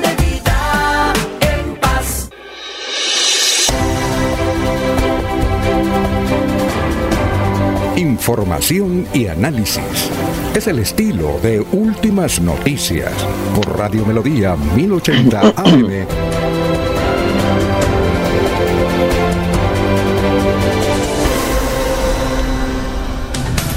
Son las 6 de la mañana, 20 minutos. Eh, Sergio, le van a preguntar de diferentes partes. En Medellín está Eliezer. Eliezer, ahí tiene a Sergio. Sergio, por lo que escuchamos, usted debe ser muy joven, ¿no? Porque además el alcalde es el más joven de Colombia Usted es también un chino, ¿no? ¿Sí? Pues relativamente. Lo escucho. Tengo 32 años. No, muy joven. Muy joven, pero. Pelado. Pero para uno de 15 ya estoy Creo que. No, usted es un chino. Quiso ser concejal de Florida Blanca, me parece. ¿Usted es hijo de un concejal o no? No, no, ah. no, no soy hijo de concejal. Pues sí, un gran líder social de Florida Blanca. Fue, pero fue candidato, ¿sí? No sé. Sí, en las eh, elecciones anteriores pues fui candidato Ah, por, elección popular. Pero qué bueno que los... Hice el trabajo. Ah, bueno, qué bueno que los jóvenes estén al frente. Es una de las administraciones donde es puro sardinos en, en Florida Blanca. A ver, don Eliezer, tiene ahí a Sergio. Doctor Sergio, muy buenos días. Mi pregunta, ¿qué balance se hace del actual operador del servicio de recolección de aseo en Florida Blanca? Eh, ¿Hay posibilidades que ese operador vuelva a licitar o ya lo tienen fuera de la lista? y no es un, un eh, plan tipo sastre que llaman en la contratación, un, eh, una, una propuesta hecha para que se la gane alguien eh, direccionado, que sea el ganador, el que cumpla ciertos requisitos que únicamente puede cumplir esa entidad. De esto podemos estar tranquilos de que el operador que llegue es realmente el que el que ofrezca el mejor servicio para la recolección de basuras en el municipio de Florida Blanca? Claro que sí, en eso sí podemos dar la tranquilidad. Si usted puede revisar los pliegos, están lo uno eh, eh, realizados para que cualquier eh, operador con experiencia, con experticia, con equipo pueda presentarse. Inclusive hasta nuestro operador, el actual, el, el Florida Blanca Medio Ambiente también eh, pasó sus observaciones y pues también está pendiente de presentarse, pero como pues tú lo sabes es una invitación, acá vamos a evaluar la mejor propuesta, vamos a buscar el mejor operador que nos brinde y nos dé seguridad de continuar con la prestación y más allá que proyecte un, una, digamos que proyecte que la empresa fluya más, que la empresa tenga un mercado mejor, un equipo mejor, o sea, que la empresa pues eh, digamos, que crezca. Eso es lo que nosotros estamos buscando y cualquier empresa le hacemos la invitación que participe, que se sienta con la capacidad de acompañarnos en este proceso de responsabilidad con los florideños. Oiga, doctor Sergio, antes de que venga Jorge con la pregunta, eh, se me olvidó, usted no me contestó, ¿quiénes son los que adjudican? Es decir, ¿qué personas son las que deciden? A mí me parece que esta oferta es la más indicada. El otro que es como si, nosotros aquí en el noticiero fuéramos a comprar, Elías, era un computador.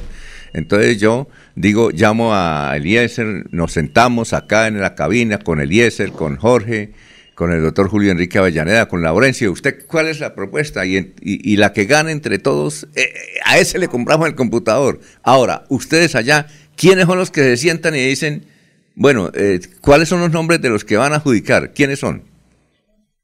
Pues nosotros tenemos dos equipos que contratamos precisamente para este proceso, pensando en, digamos que, en tener equipo de expertos para poder hacer una evaluación técnica, administrativa y financiera. Por parte del equipo jurídico tenemos a una entidad llamada, un equipo jurídico llamado Grocios, que tiene un muy buen equipo de abogados jurídicos que están apoyando y con quienes hemos levantado los pliegos pensando en cubrir la empresa, en una mejor propuesta, en una mejor protección jurídica ante cualquier eventualidad dentro del equipo financiero y, financiero y técnico. Tenemos un equipo llamado Energy Soluciones. Son muy expertos en los procesos en la evaluación en las ponderaciones en el análisis de, de liquidez de rentabilidad de todo lo que tiene que ver con la evaluación de, financiera de la entidad y técnica en la operación, en la recolección, en la propuesta operativa, en, lo que nosotros hoy estamos buscando precisamente para salvaguardar eh, esa responsabilidad que tenemos hoy con los florideños. A ver, Jorge, son las 6 y 25, lo escuchamos. Con los buenos días para el gerente del EMAF, Sergio Caballero. Buenos días. Eh, es que no me ha quedado claro una parte de, lo que nos ha dicho. Usted se encuentra con una empresa casi quebrada para su liquidación y que con su gestión de los últimos dos años eh, eh, ha logrado que llegue a un punto de equilibrio y pagar sanciones, eh, demostrar que es posible que funcione de muy buena manera. Una empresa cuya naturaleza es precisamente el manejo de los residuos que se producen, que generan en Florida Blanca. ¿Por qué ahora delegar esa responsabilidad en un privado deja de ser útil para la empresa y, es la mejor opción para que ésta continúe funcionando. Bueno, como le comenté, digamos, eh, nosotros hicimos un análisis de las tres alternativas que hoy tenía la empresa.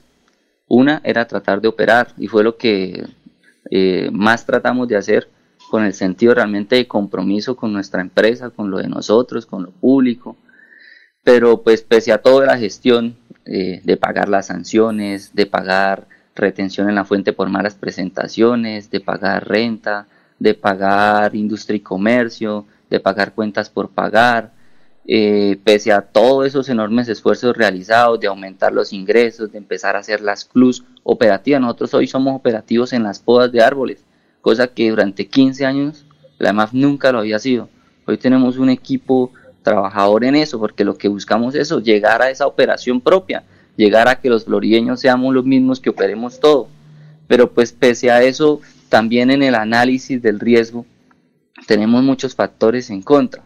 Lo uno, pues el patrimonio de la empresa no es positivo, no tenemos activos, eh, la planta de personal no es idónea, eh, los ingresos realmente no alcanzan todavía la sostenibilidad que inclusive este contrato lo que busca es eso, que el porcentaje que a hoy eh, FMA Florida Blanca Medio Ambiente da un 8% del ingreso bruto del negocio, pues se incremente. Eh, pese a eso, pues no tenemos una planta responsable. Eh, la planta de la MAFA hoy son cuatro empleados y el resto son contratistas, que de por sí eso es lo que ha generado también mucha inestabilidad de la entidad. O sea, son varias cosas que, nos, que, que, que realmente nos conviven la inversión que se tiene que hacer. El tema de la facturación se, se, hace en cuatro meses, o sea, la operación inicia hoy y hasta en cuatro meses se percibe el ingreso. O sea, son cuatro meses que se tiene que tener en recursos para poder solventar la operación y luego comenzar a recibir el ingreso. O sea, es un, Perdón, es un recurso bastante... pero entonces la empresa está dando resultados o no los está dando. Sí los está dando, pero no alcanza para la operación. O sea, la empresa sí está mejorando, la empresa sí está surgiendo, pero no alcanza para una operación y más con la responsabilidad que son los residuos. Ya lo vivimos en agosto y hoy día no podemos nosotros eh, improvisar bajo que lo uno no tenemos el recurso, bajo la planta, bajo el servicio y bajo un déficit. Mire, pasamos propuestas inclusive de financiamiento con, con empresas para adquirir, así sea financiado los equipos, los compactadores, que son tres, cuatro compactadores, y fueron inclusive negadas, porque la empresa está surgiendo, pero todavía no es capaz, todavía no tenemos ese, ese flujo ni financiero, ni técnico, ni formal para poder nosotros llegar a hacer esa operación. Y parte de este proceso es eso, que, que en los 15 años que van a surgir, la empresa no llegue al punto que nos pasa hoy. ¿Qué hacemos? Operamos, esto, prorrogamos o contratamos. No, operemos porque vamos a tener ya la capacidad. Esto es lo que busca es eso, que la empresa se proyecte a una operación, que la empresa realice esa recuperación operativa. Doctor Sergio, eh, ¿qué porcentaje, doctor Sergio, qué porcentaje de, de, cobertura tiene en la prestación de aseo la empresa EMAF? La EMAF tiene el 31%. Que es muy poquito, ¿no? Son cerca de 27 mil usuarios. Es decir, eh, ¿y el resto lo tiene que Veolia? Creo que Veolia está allá, ¿cierto? Es una de las más fuertes en el mercado en Florida, eh, pero existen cinco empresas que prestan el servicio en Florida Blanca. ¿Veolia, ¿Veolia como tal se podría presentar o tiene algún impedimento?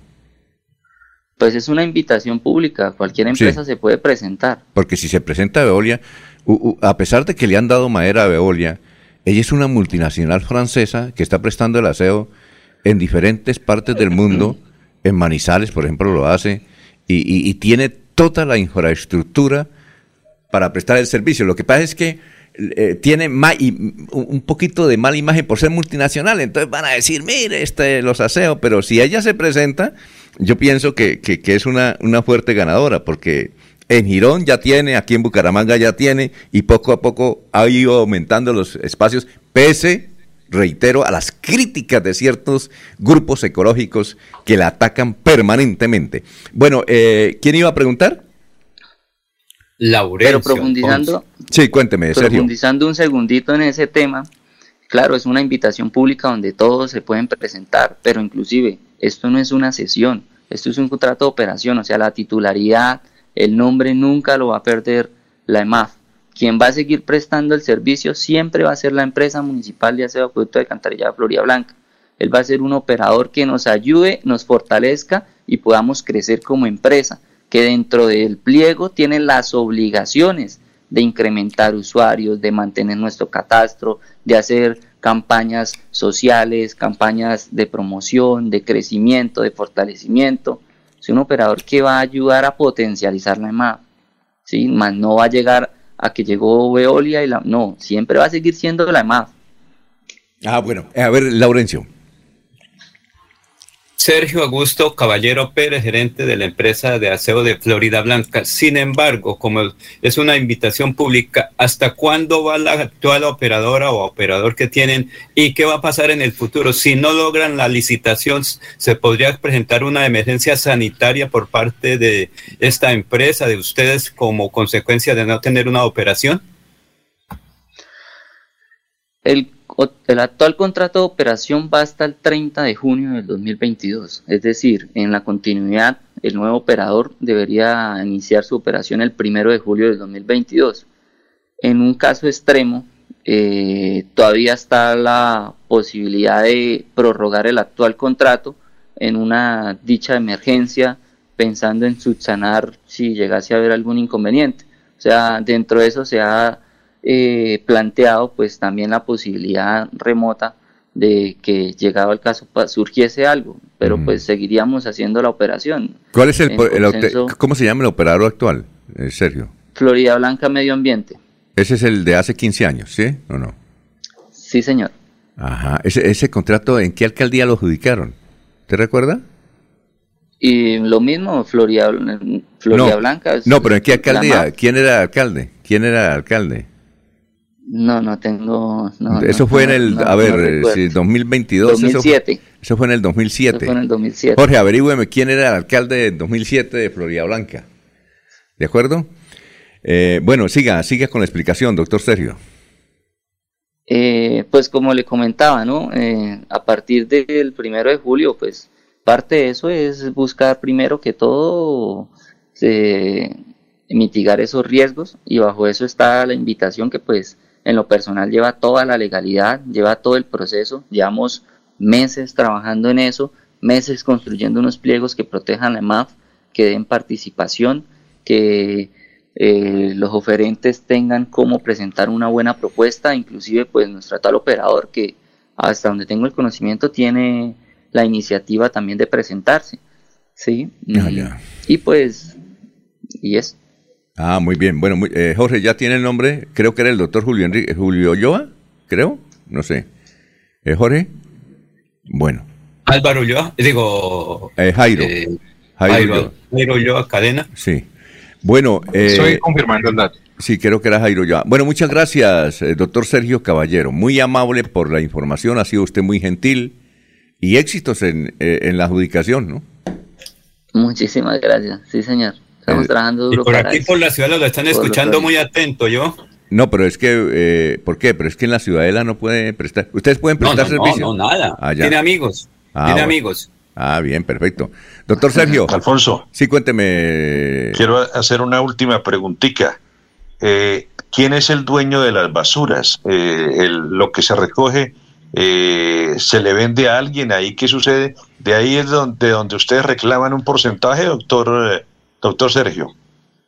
No, eh, el, servicio el, servicio comprende los 88 mil, cerca de 88 mil usuarios que tiene Florida Blanca.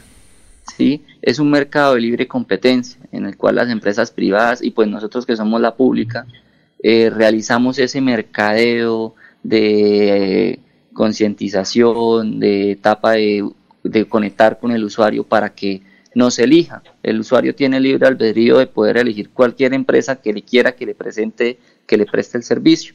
De ahí es donde nosotros obtenemos nuestros 27.143 usuarios y cada empresa pues responde por realizar el servicio. Eh, dentro de lo que se le cobra al usuario está la recolección, el transporte, la disposición final que es llevarlo hasta hoy en día el carrasco, el tratamiento de los lixiviados, la gestión comercial, son varios componentes que se le cobran. O sea, de por sí el usuario es el que está cancelando toda la etapa del servicio y es quien decide quién quiere que le haga el servicio. A eso es lo que nosotros le proyectamos. Eh, eh, eh, las basuras las botan en el carrasco también, ¿cierto? Sí, señor. Ah, bueno. Doctor Sergio, muy amable, que pase un buen día y gracias por estar con nosotros aquí en Radio Melodía. Muchas gracias, igualmente a ustedes, un feliz día. Ya son las 6 de la mañana, 36 minutos.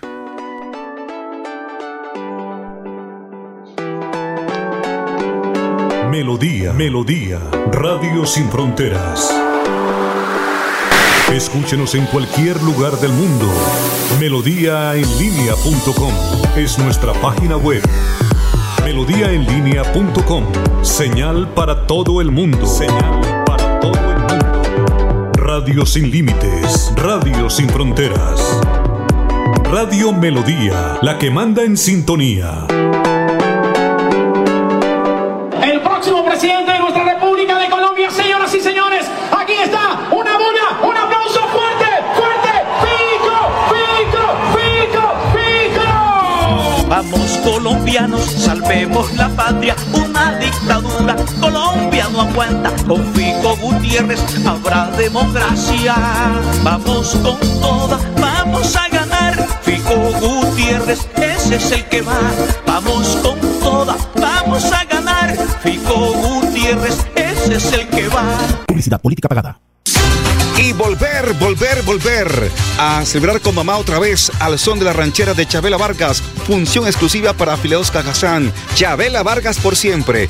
Este 13 de mayo en el Teatro Santander a partir de las 7 de la noche con Carmenza Gómez, Rancés Ramos, Ariana Botina y Diego León Hoyos. Reclama tu boleta en el Centro de Experiencia Cajazán Puerta del Sol. Cantidades limitadas. Chabela Vargas por siempre.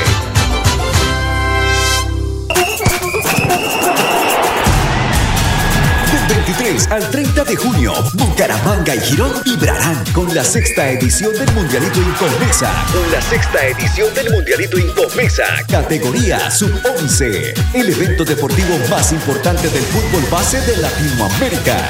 48 equipos, 5 países. Venezuela, Ecuador, Perú, Panamá y Colombia. 150 partidos, más de 900 niños en competencia.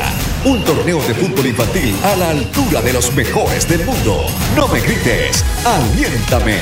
WhatsApp 310-289-8760. 310-289-8760. Con el aval de la Liga Santandereana de Fútbol. Apoya Inver Santander. Patrocina Incomesa.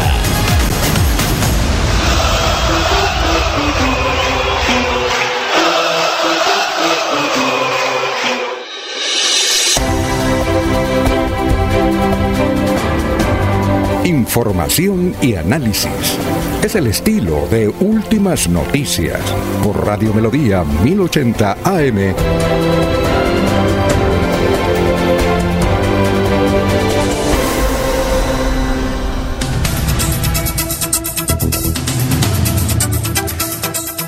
Bueno, tenemos a las 6 y 39 minutos a Sabino, director de melodíaenlínea.com, que nos va a dar a conocer cuáles son las tendencias de hoy, eh, martes. Eh, Sabino, tenga usted muy, pero muy buenos días. Muy buenos días, Alfonso. Saludamos a todos nuestros seguidores en nuestras redes sociales y obviamente aquí en la emisión que se hace de manera convencional a través de la señal de Melodía. Saludos también a todo su equipo de trabajo. Bueno, hay dos temas hoy que voy a destacar. Pues sigue siendo tendencia clan del Golfo, pero esta vez ya no por las críticas al presidente Iván Duque y por toda el rechazo, pues digamos, nacional a esas acciones de terror en las carreteras de Colombia, que ha generado ya, algunos hablan de ocho muertos, otros de diez muertos. Pero ya da, la, da un giro porque la información la retoma presidencia a raíz de la propuesta que presentó el presidente Iván Duque de crear un bloque de búsqueda contra el clan del Golfo. Entonces sigue siendo tema principal clan del Golfo. Ha dicho el presidente Iván Duque que son 16 integrantes del clan del Golfo que serán extraditados a los Estados Unidos y anunció la creación del grupo especial para capturar a los cabecillas de este grupo armado ilegal. Dice el presidente Iván Duque que son 1.400 hombres y 15 fiscales los que están con esta responsabilidad. El diario El Colombiano, precisamente, que eh, es aliado, digamos, o muy de tendencia hacia el gobierno, eh, en su editorial de hoy dice, el paro armado parece que tomó por sorpresa a todos. El miércoles de la semana pasada, cuando fue extraditado, alias Otoniel, a nadie se le ocurrió decir que se iba a desatar esta tremenda ola de terror. Bueno, lo dice el colombiano a su manera. Y el segundo tema que está eh, generando eh, mucha interlocución en las redes sociales, Carlos Gaviria. ¿Recuerdan ustedes Carlos Gaviria? Claro. Ex constitucionalista, ex candidato presidencial. Y curiosamente se generó eh, el, el debate, las opiniones respectivas porque se lanzó la pregunta, lanzaron el tarjetón de aquella época y dicen y preguntaron, ¿usted por quién votaría? En ese momento estaban de candidatos, óigame, escuchen bien, Carlos Gaviria estaba por parte del Polo Democrático. Álvaro Uribe en ese momento se presentó con la fórmula de Francisco Santos Calderón. Estaba Enrique Parejo González, ¿recuerdan? Sí, claro, que fue eh, embajador. Movimiento de Reconstrucción Democrática Nacional. Horacio Serpa Uribe por el Partido Liberal. Álvaro Leiva Durán por el Movimiento Nacional. Antanas Mocus estaba por el Partido ASI. Y Carlos Arturo Rincón. O sea, en ese momento un tarjetón sumamente contundente y fuerte con todos eh, los candidatos que se tenían. ¿En qué año fue? ¿En, qué año fue eso? Esto, fue, esto estamos hablando 2010. ¿2000 qué? 10, creo. No, no, no, no, no. Eso fue en el 2006, 2006, 7, 2007, algo así. 7, exactamente, para, para, para entrar en las de 2008. Y entonces eh, estaba obviamente, pues sabemos que ganó Álvaro Uribe, Uribe Vélez, pero se ha generado pues la polémica en el sentido de que cuánta falta está haciendo Carlos Gaviria y algunos lo comparan con Petro, unos a favor, otros en contra, obviamente, eh, cuestionando a Petro pues por la forma en que presenta sus propuestas, que era mejor Carlos Gaviria, pero que en su momento pues tampoco ganó. Incluso ganó en ese, en ese momento pues se quedó pendiente pues Horacio Serpa Uribe esperando los respaldos del Partido Liberal, incluso en Santander, que tampoco lo apoyaron realmente, ¿no? Ahí fue, ahí, fue, cuando Uribe ganó en primera vuelta, ¿cierto? Claro. Estamos hablando... No. en, la, reelección, en la reelección. Ganó en primera vuelta. segunda vuelta. Ah, segunda vuelta. En, reelección, en reelección, sí. Sí, sí, sí, en reelección fue primera vuelta, claro. Eh, en ese mismo tiempo fue cuando Carlos Gaviria dijo que Petro era un tipo para desconfiar porque cambiaba las actas de las reuniones del Polo, incluyendo, mm. anexando eh, decisiones que no se habían tomado en las reuniones. Sí, sí, sí exactamente. Esa es una de las opiniones que más ha, ha salido y entonces pues dejaba entrever un poco pues la diferencia y, o las distancias incluso entre el sector del polo con el mismo Gustavo Petro. Eh, pero bueno, me pareció curioso porque fíjese eh, la cantidad y variedad de candidatos que había en ese momento. Pues el país no era tan polarizado, pues, pero sin embargo ya se veían pues algunas preocupaciones. E incluso a Horacio Serpa, yo pensé que en ese momento Horacio Serpa le iba a ir mejor. Y, y resultó que tampoco, porque sus amigos liberales que sobre todo en Santander son más conservadores que liberales, pues obviamente prefirieron apoyar otras campañas. Ah. Bueno, esos son los temas, digamos, que se están candentes en... Un datico, ese, candidato apellido Rincón era el que había sido torero y en el, tarjetón figuraba con, traje de luces. ¿Ah, sí? ¿Y ese, el, último, el, último, en la lista, Rincón. No, mm. estaba de primero aquí aparece, ese Movimiento Comunal y Comunitario de Colombia. Ese, ese candidato habría sido torero y, en el tarjetón figuraba con traje de luces. Ah, ya, ya, ya. ya. Ah, bueno. Eh, Sabino, muchas gracias, ¿no? A usted muy amable, reiterarle la invitación a todos nuestros seguidores, nos sigan allí con toda la información a través de nuestras redes sociales. Muchas gracias, Alfonso. A ustedes son las 6 de la mañana, 46 minutos. Sigan eh, las noticias en melodía en que dirige Sabino Caballero. Son las 6 y 46. En Paz y tú, cuidando el medio ambiente. Te invitamos a que seas parte de las soluciones ambientales desde tu casa. No arroje papeles, toallas higiénicas, pañales, tampones ni ningún elemento sólido por el inodoro. Evitar arrojar desperdicios, grasa, basuras en el lavaplatos o cabello en el lavamanos y evitar tapar las redes de alcantarillado. Haz un manejo consciente de lo que arrojas y dónde lo haces. Recuerda que toda el agua que consumes en casa debe evacuarse por el alcantarillado de forma segura y responsable. Construimos calidad de Escucha Últimas Noticias por Radio Melodía. Últimas Noticias por Radio Melodía, la que manda en sintonía.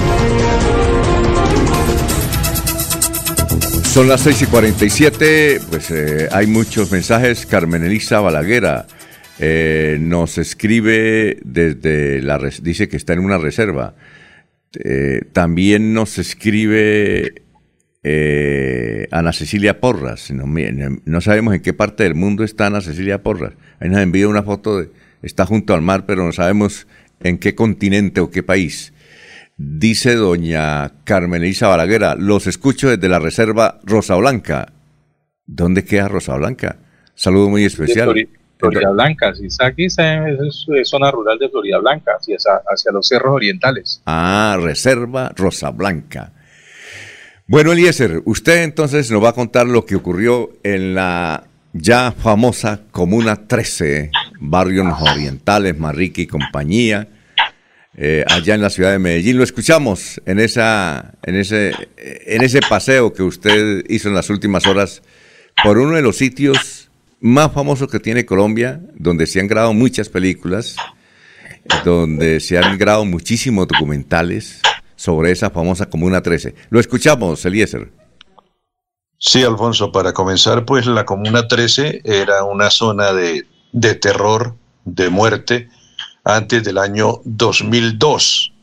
Eh, ¿Cómo eh, describirle eh, visualmente la Comuna 13 a la gente de Bucaramanga y a nuestros oyentes en el mundo? Para quienes viven en Bucaramanga, es como ver Morro Rico, ¿sí? Es como ver Morro Rico esas casitas que van así como en escalas eh, en la ladera, construidas de manera eh, un poco loca, sin ninguna planeación, Así es la Comuna 13, pero es un poco, es más grande, mucho más grande. En el año 2002, eh, el 16 de octubre, el eh, presidente de la época, Álvaro Uribe, realizó la Operación Orión, una intervención militar urbana nunca antes vista en la historia del país. Durante tres días, mil hombres del ejército y la policía se tomaron la Comuna 13 para enfrentarse a las milicias guerrilleras. Hubo 17 muertos, 80 heridos, 350 detenidos. Extrajudicialmente los grupos paramilitares dejaron 71 asesinatos y 95 desaparecidos, muchos de los cuales aún no se sabe nada en la actualidad, aunque la comunidad ha denunciado que fueron enterrados en una fosa común en la montaña de basura conocida como la Escombrera. Desde la Comuna 13 se ve la Escombrera. Se dice que allí Pablo Escobar eh, sepultó muchos de los eh, de las víctimas, muchas de las víctimas producto de, de sus ataques, producto de sus retaliaciones, producto de su acción de justicia, entre comillas, impartida por Pablo Escobar. ¿Cuánto, pues eh, ¿cuánto tiempo duró la operación Orión? Dice que duró tres días, Alfonso. Ajá. Y en esos tres eh, días, ¿cuántos muertos hubo en total? Es decir, usted dice que hubo 17 eh, guerrilleros. Pues se dan dos cifras, que hubo 17 muertos, 80 heridos y 350 detenidos, Alfonso. ya, ya, ya. Sí, que fue una operación con mil hombres de parte del ejército y de parte de la policía para llegar allí hasta la Comuna 13, Alfonso. Eh, hoy es un sitio turístico, es un sitio de grafitis, es un sitio de paz, es un sitio de tranquilidad muy visitado por paisas, por nacionales y por extranjeros. Hablamos allí con un joven de nombre Cristian David. Él nos concedió cuatro minuticos y aquí están nuestras preguntas y aquí están sus respuestas. Habitante uno de los jóvenes de la Comuna 13 de Medellín. Estamos en la Comuna 13 de la ciudad de Medellín. Cristian David, eh, ¿Qué era la Comuna 13 hace algunos años para la capital antioqueña y para el país? Pues muy buenas tardes para todos. Eh, la Comuna 13 fue una de las comunas más violentas y más peligrosas de toda Sudamérica aquí en la comunidad. En esta comunidad comandaban como LN, FARC y guerrillas. En esa comunidad era muy peligrosa que la policía o el ejército pudiera ingresar. Los chicos de aquí de la comuna eran muy utilizados para hacer asesinatos o para volver los drogaditos también de aquí de la comunidad. Muchas personas de aquí de la comuna que venían creciendo y venían subiendo, chicos, les gustaba como el deporte, la creatividad, no les gustaba como la guerra, sino que a través de la violencia todo el mundo le tocó convivir así con la violencia hoy en día. ¿Usted formaba parte de ese grupo de chicos eh, que nacían con eh, algunas costumbres un poco peligrosas o no? Cuando estaba chico, más que todo, no me tocó más que todo esa violencia. ¿Por qué? Porque mi madre ya vivía en otro lugar y así mismo a través nos llevó para otros lugares también. Muchos compañeros míos sí vivieron la guerra, vieron la violencia aquí en la comuna, les pasó muy violento, muy difícil. Pero a través de que se pasó la violencia aquí en la comuna con el paramilitarismo, ya hoy en día lo vivíamos, era entre bandas, porque se peleaban por drogas o se peleaban por territorios. Así a través entre nosotros los compañeros, ya más de uno se metía a la guerra, como allá ya no era compartir como entre compañeros, sino que ya se tiraban como por lo que ya estaba metido en un grupo. ¿Qué es hoy la Comuna 13 para Medellín y para el país? La Comuna 13 a través es un barrio chico, como podemos verlo. No solamente es un barrio, sino que son varios, varios, varias comunidades, ¿sí? A través de la comuna se vino retransformando como a través de campesinos, como a través también de indígenas se vinieron recreando la comuna, porque como podemos ver las comunidades eran totalmente solitarias. ¿Los grafitis son eh, un elemento esencial ahora en la Comuna 13? Sí, los grafitis son muy buenos hoy en día en la, en la Comuna 13. ¿Para qué? Porque los niños ya hoy en día ya no van a pensar en guerra, no van a pensar en violencia. Los niños hoy en día les enseñan como a grafitear, a bailar, pintar, así mismo como freestylear también, que es un deporte también que a ellos les gusta, chicos. Y también así mismo los chicos no van a estar metidos en una guerra. Hoy día eh, la gente visita la Comuna 13 solo los domingos, los fines de semana o todos los días viene la gente a visitarla. Pues todos los días vienen la persona a visitar la comunidad, de las cuales porque la comuna, hay algunas personas que vienen con miedo aquí a la comuna pensando que la comuna es de violencia. Ya la comuna hoy en día ya no es de violencia, pero todos los días llegan personas, pero más que todos los días que llegan así, bastante, bastante gente son sábados, domingos y festivos, son los días que más gente llega a la comunidad. ¿Mucho extranjero viene a la comuna? La verdad sí, y muchos famosos también llegan aquí a la comuna y pues nos sentimos muy contentos y muy agradecidos que muchas personas nos visiten en la comuna y siempre bienvenidos aquí en la comunidad de chicos. Para todos hay un lugar también para visitar la comunidad. ¿Qué se consigue aquí? ¿Un regalo, un recuerdo, una gorra, una camiseta? ¿Qué conseguimos aquí, aquí en la, comuna? Aquí en la comuna 13 les damos como detalles, recuerdos, de las cuales de que nosotros nos sentimos contentos porque la comuna fue muy violenta. Fue a través de mucha guerra aquí en la comunidad. Muchas personas eran por trabajo, por negocio. Como podemos ver aquí en la comuna, muchas personas, todas las personas que hemos de aquí que tienen negocio, son personas de aquí de la comunidad que vienen compartiendo un poco más de su proyecto también. Pues muchísimas gracias. Con mucho gusto, mi hermano. Siempre bienvenido a la Comuna 13, Escaleras Eléctricas y para todo el mundo entero también. Bienvenidos a la Comuna. Recuerden, no metan una violencia. Demos buenos pensamientos y estemos como una familia unida, chicos, que todo va a salir adelante y todo va a salir bien. Muy bien. Alfonso, ahí estaba Cristian David de la Comuna 13 de Medellín. Extraordinario. Bueno, son las 6 eh, y 55 noticias a esta hora. Jorge, lo escuchamos. Jorge. Sí, perdón, Alfonso. Regresamos. Noticias, don Alfonso. Rechazo y repudio en pie de cuesta por la muerte de Mike, un perro criollo que habría sido lanzado desde un piso 15 dentro de un conjunto residencial. El animal fue hallado sin vida en la zona verde del conjunto y según testigos habría sido lanzado al vacío por una persona de la que aún no se tiene identificación. Gloria Uribe, dueña de la mascota, indicó que la denuncia ya se elevó a la fiscalía y están en la revisión de cámaras de seguridad para verificar el atroz caso. Una persona que es capaz de hacer eso a un animal puede hacerlo con cualquier persona. Nosotros estamos buscándolo y cuando mi esposo lo descubrió, ya estaba muerto el pobre Mike, fue la manifestación que hizo su dueña. Sobre este caso de maltrato animal ya se pronunciaron las autoridades de Santander y esperan eh, entregar resultados en las próximas horas. Muy bien, eh, Laurencio, lo escuchamos, son las 6 y 56. Alfonso, Comité de Seguimiento Electoral, secretario del Interior de la Gobernación de Santander, John Jaime Ruiz Macías. Ayer, pues precisamente estuvo el presidente del Consejo Nacional Electoral en Bucaramanga, también trató varios temas.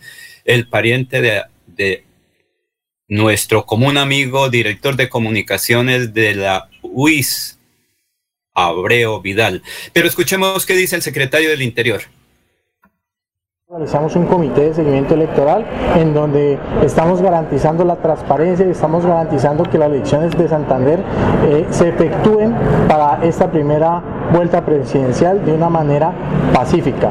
El parte en total normalidad se garantiza que este 29 de mayo se realicen las elecciones de manera normal. ¿Algunas inquietudes de los dirigentes de la región frente al proceso? No, eh, estamos satisfechos, eh, nos están acompañando los políticos en estos comités de seguimiento electoral. Son 7.700 puestos de votación en todo el departamento, un dispositivo de alrededor de 5.200 hombres que van a estar precisamente para estas elecciones, garantizando que se realicen de manera pacífica y en total normalidad y tranquilidad. No tenemos novedad alguna. ¿Alguna afectación de Santander frente a ese paro? El reporte que tuvimos fue lamentablemente un taxi en el Distrito Especial de Barranca Bermeja, en el corregimiento de Llanito, que fue incinerado, eh, un modus operandi infame en el cual eh, se desplazan dos personas en motocicleta sin ningún tipo de arma, con un rasco lleno de gasolina, combustible, eh, amedrantan al conductor, lo bajan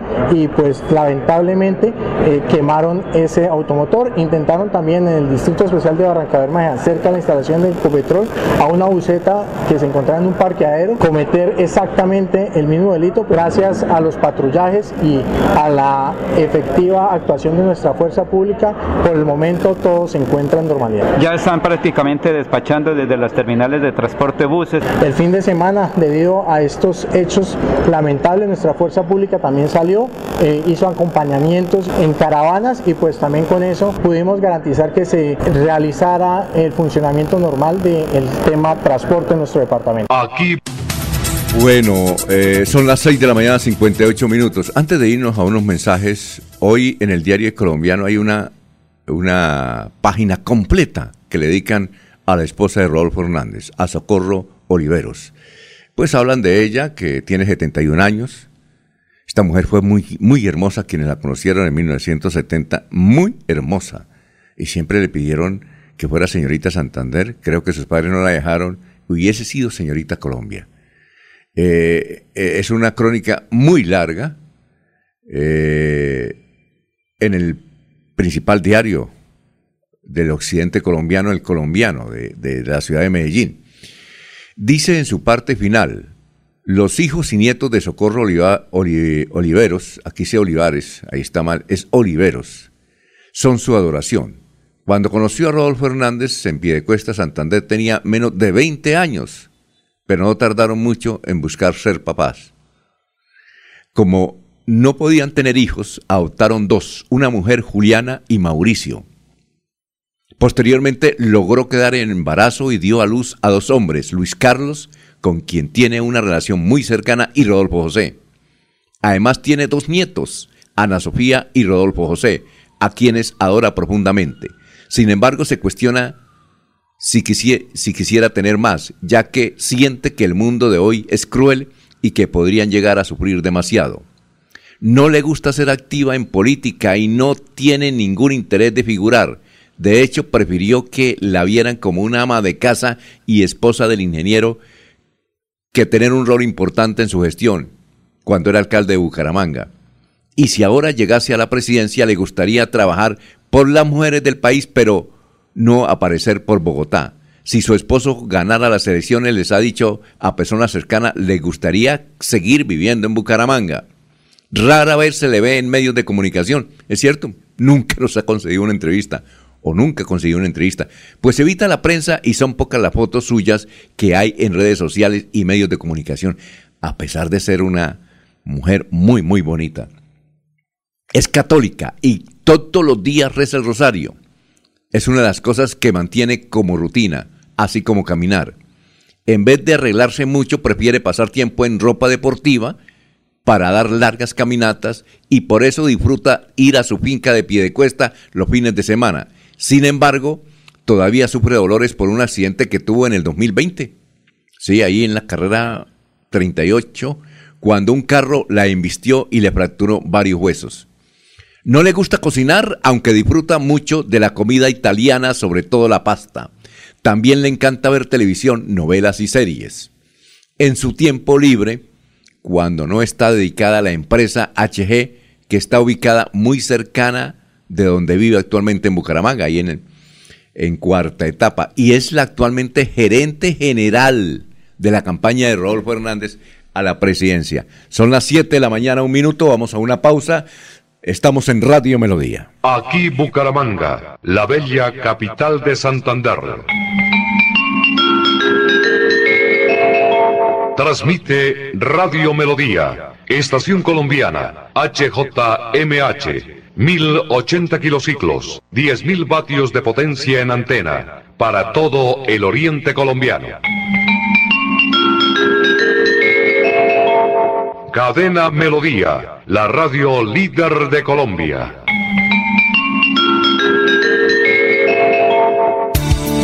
Los invitamos a sintonizar el programa Curación Natural del doctor Ricardo González Parra, Medicina Biológica y Alternativa, de lunes a viernes en los horarios 7 y 30 y 9 y 30 de la mañana, los sábados 7 y 30 de la mañana y 12 del mediodía. Aquí encontrará la orientación profesional para todo tipo de enfermedades, tratamientos con medicamentos naturales. Llame y agende su cita médica al 313-392-2623. 313 392-2623.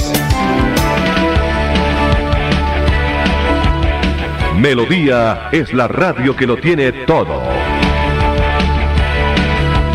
Noticias. Deportes música, variedades.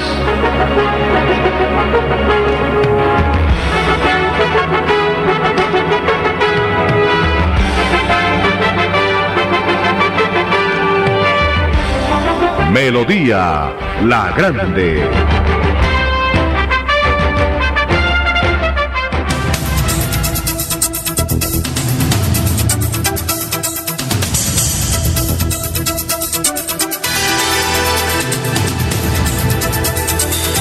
Bueno, son las 7 de la mañana, 3 minutos. Diego, ¿cómo se encuentra? Tenga usted muy, pero muy buenos días. Alfonso, buenos días, ¿cómo me le va? Muy bien, muy bien, muy bien. Eh, ¿Qué ha habido? Me alegra, don Alfonso. Todo muy bien por aquí también. Ah, bueno. Oye, estoy viendo, usted está viendo Café, yo estoy viendo la telenovela Café en Netflix, ¿no? Sí. Café con aroma de mujer. Qué extraordinaria producción. A ver, María. Sí, es un, está funcionando muy bien en Europa, ¿no? Parece. No. Y Netflix también la está registrando muy bien en todo el mundo. Y aquí en Colombia el índice de sintonía malísimo. Muy malo. En Pues, RCN. yo creo que muchos, yo creo que muchos de los colombianos se quedaron con, se quedaron con el recuerdo de la original, ¿no? De la de la Mencha y de la de Margarita Rosa y el protagonista era Yo la vi. Galleque, creo. Sí, yo la vi. Era Margarita Rosa y, y, bueno, y un mexicano. Gallecker. Gallecker. Sí. el, el muchacho. Pero, sí. pero es mejor esta. Mire, eh, eh, hay un programa, no sé, eh, en alguna ciudad de España que se llama El Hormiguero. El Hormiguero. El hormiguero, sí señor, es un talk show, un, es un programa de entrevistas. ¿Es en Madrid o es en Barcelona? El hormiguero creo que se genera en Madrid. En Es, de, es, es- es de televisión abierta, es de la televisión de España, de la, la- la cadena primera. Entonces, invitaron al, al protagonista, creo que es un cubano, el protagonista de la, de la serie, un tal William Levy, algo así. William Levy. Sí, es cubano. Lo invitaron. Y resulta que tuvieron que aplazar la grabación porque tuvie- eh, necesitaron em, eh, solicitar a, a la fuerza pública, a las autoridades. hacer- Seguridad. a- no, hacer un cordón porque parecía una manifestación, pero impresionante. Entonces, frente a esa situación, las autoridades municipales dijeron, no, este, eh, se, se pusieron nerviosas y tuvieron que aplazar eso porque querían ver al tipo. ¿Ah? ¿Ah? ¿Qué tal? Sobre todo, imagínese. De- Sí, aparte las mujeres piensan que el tipo es un tipo muy atractivo. y, entonces, eh, pues seguramente todo el público femenino quería conocerlo y, y pues pasan esas cosas. Es un éxito, la serie es un éxito. No, no, y y- para Colombia es una muy buena imagen. No, y el También. programa, el programa es el hormiguero. eh, hablaba el señor Paulo, que es el animador y director. Además, eh, cada programa vale un millón de dólares. Es decir, Sí, cuesta. Pablo Matos se llama el director. Bueno, Pablo Matos dura, eh, eh, cuesta un millón de dólares. ¿Sí? Y resulta de que eh, invitó a ese, pero dijo, yo no creía, y le pregunté, el- después, hablando ante la primera autoridad de, de allá de esa ciudad, dijo, yo no creía que iba a, a entrar tanta gente, yo no podía hacerlo, eso es- no es culpa mía porque le, le estaban entregando una responsabilidad a él. Y mire usted, o sea que, y era, y era para la telenovela que no está en la televisión allá, abierta, sino en Netflix. Abierta, no, es únicamente de Netflix. Exacto. Muy, y pues, entonces yo le estoy viendo, pero eso es una berraquera. Ahí aprende uno economía, política y de todo. ¿Y de café? Ah, de café, sí. Sí, y de café, que es lo importante, sí señor, hay- habrá que verla en estos días. Bueno, ¿qué tenemos para hoy, Diego? Bueno, Alfonso, mire, hoy le quiero hablar de una compañía, de una compañía famosa en el mundo. Lamentablemente creo que en Colombia no tenemos ninguna sucursal, pero casi todos los que, las personas que viajan o que en alguna parte eh, han ido al, al- al extranjero en algún momento, han conocido una de estas tiendas. Se llama IKEA o IKEA. Es una compañía que se creó en Suecia en 1943. Su fundador se llamó Ingvar Kamprad. Fundó la compañía cuando tenía 17 años, Alfonso. ¿Y por qué es famosa esta compañía? Esta compañía es la productora número uno de muebles en el mundo. Es la compañía que más produce eh, este tipo de, de todo tipo de muebles para el hogar. Camas, mesas, mesas de noche, partes de televisión, estudios de televisión, eh, todo lo que la gente necesita para, para amoblar, amoblar su casa. Tiene 328 tiendas en el mundo, está en 28 países y tiene 155 mil trabajadores, la compañía sueca. El nombre proviene de las iniciales del fundador de Ingvar Kamprad, las dos primeras letras.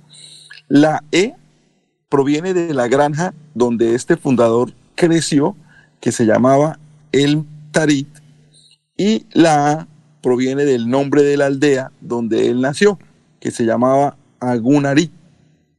Empezó vendiendo por catálogo productos, todo tipo de productos. Era una venta por catálogo a IKEA. Y en 1947, cuatro años después de su fundación, empezó a dedicarse al mercado de los muebles. La diferencia para esta compañía se dio con dos situaciones. La primera se dio en 1953 cuando inauguró su primera tienda. El método de exposición de IKEA es completamente diferente. Son tiendas gigantes, son tiendas muy grandes. Eh, para ponerlo en perspectiva, puede ser fácilmente ocho veces lo que mide eh, el jumbo que había en cabecera o lo que conocíamos como el ley de cabecera. Sí. Mercadefan. O Mercadefan, puede ser unas ocho veces Mercadefan. Es una, es una tienda muy, muy grande. Y el modo de exposición es un modo muy particular, porque usted empieza a caminar por, por, por, por, eh, por alcobas amoladas. Simplemente usted va viendo alcobas amoladas y va escogiendo lo que le va gustando, eh, pone el código en, una, en un papel y luego usted mismo va a la bodega y lo toma en la bodega y lo paga. Porque ahí viene la segunda novedad de IKEA. IKEA ha desarrollado sistemas de embalaje de los muebles de manera que la gente los puede llevar muy fácil, ¿sí? Y los puede armar muy fácil. Todos los productos de IKEA vienen con un catálogo, le dicen cuántas personas se necesitan, qué herramientas se necesitan y usted mismo los puede armar en su casa. Eh, generalmente usted no sale de la tienda con un producto armado, siempre sale con un producto en una caja que hace fácil, fácil de moverlo. Entonces, cuando se desarrolló la primera tienda de exposición, que fue muy particular, cuando se desarrolló el tipo de producto y el tipo de embalaje, que es el embalaje plano que tiene IKEA. Y sobre todo cuando se empezó a imprimir el catálogo de IKEA, que es uno de los libros más famosos en el mundo. El catálogo de IKEA muestra formas de decorar la casa y de decorar el hogar impresionantes. ¿Eso no está en internet? Es, decir, ¿no está virtual? Sí, también se consigue virtual.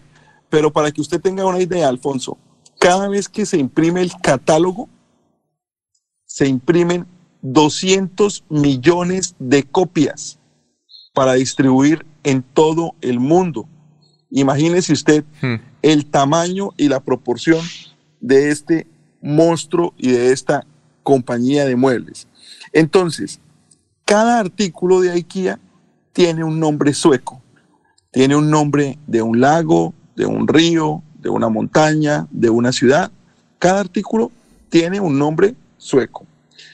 El producto más vendido en la historia de IKEA no es un mueble, es la bolsa. Ellos desarrollaron una bolsa que la venden, una bolsa con un material plástico que se parece como a las bolsas de Fique. Y es el producto que más veces se ha vendido en la tienda de IKEA.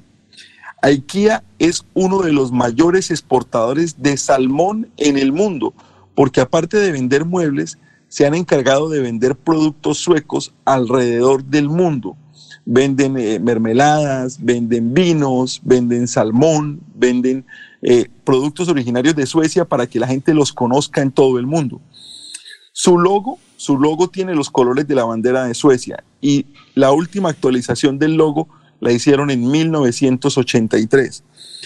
Tienen como política que los empleados de IKEA no le pueden ofrecer ayuda a los clientes Únicamente cuando el cliente solicita la ayuda, el empleado le atiende.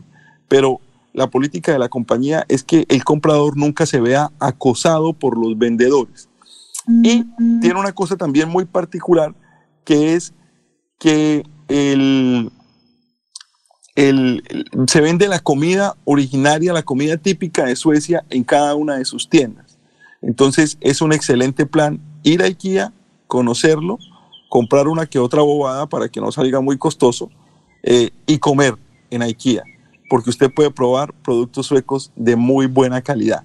IKEA, una, una compañía creada en 1943 que domina el mundo de los muebles, Alfonso. ¿Qué iba a decir el, bueno, yo tuve la, he tenido la oportunidad de ir con, con Dieguito y con mi familia en Estados Unidos a las tiendas de IKEA y yo tenía la sensación que eran varios pisos. Recuerda eh, Diego que la última vez le dije, le dije, Dieguito, esto, ¿cuántos pisos son? Porque uno comienza a visitar las tiendas como dando vueltas.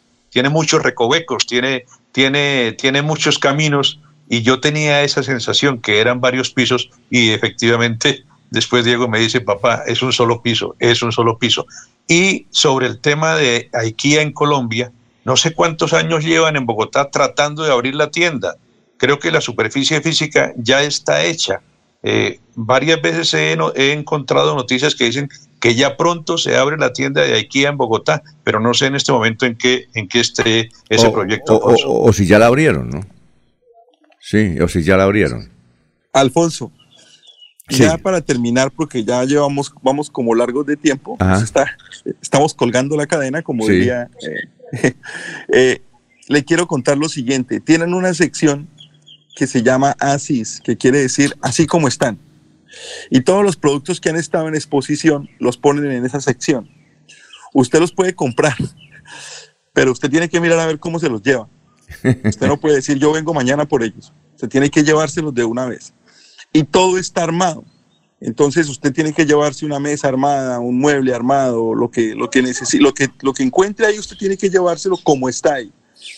Y le prestan las herramientas para que usted mismo lo desarme si quiere desarmarlo para llevárselo. Y son productos mucho más baratos, con el casi 50% de descuento al precio, al precio normal. No es una tienda costosa, no es la más barata del mercado, seguramente usted consigue los, unos muebles muy parecidos, un poquito más económicos, pero sí es muy práctica y muy funcional y es muy bonita. es una línea de diseño muy agradable y yo creo que le podría garantizar que por lo menos un 80% de los americanos tienen un producto de aquí en su casa. A ver, María, oiga, extraordinario.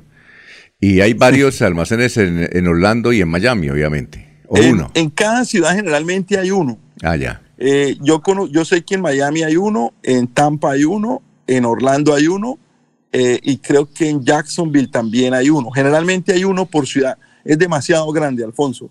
La próxima vez que venga a Orlando lo llevo para que se divierta. Perfecto. Pero hay que tener cuidado. Yo, por ejemplo, tengo un amigo, un conocido muy amigo que viene y me pide encarecidamente por WhatsApp antes de llegar que no le recuerde a la esposa que aquí existe IKEA, ah. porque le he mandado, le he mandado mesas de comedor a Colombia compradas en IKEA.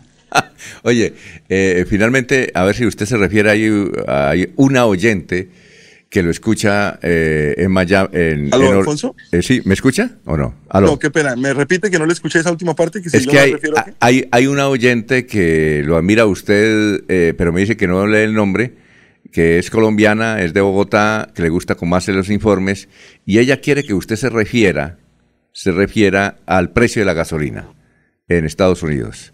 Con gusto. lo, eh, lo, buscaré, lo investigaré y lo haré. Bueno, perfecto. Muchas gracias. Muy amable, bueno, Diego. Alfonso, que esté muy bien. Nos escuchamos mañana entonces. Pero por supuesto son las 7.17.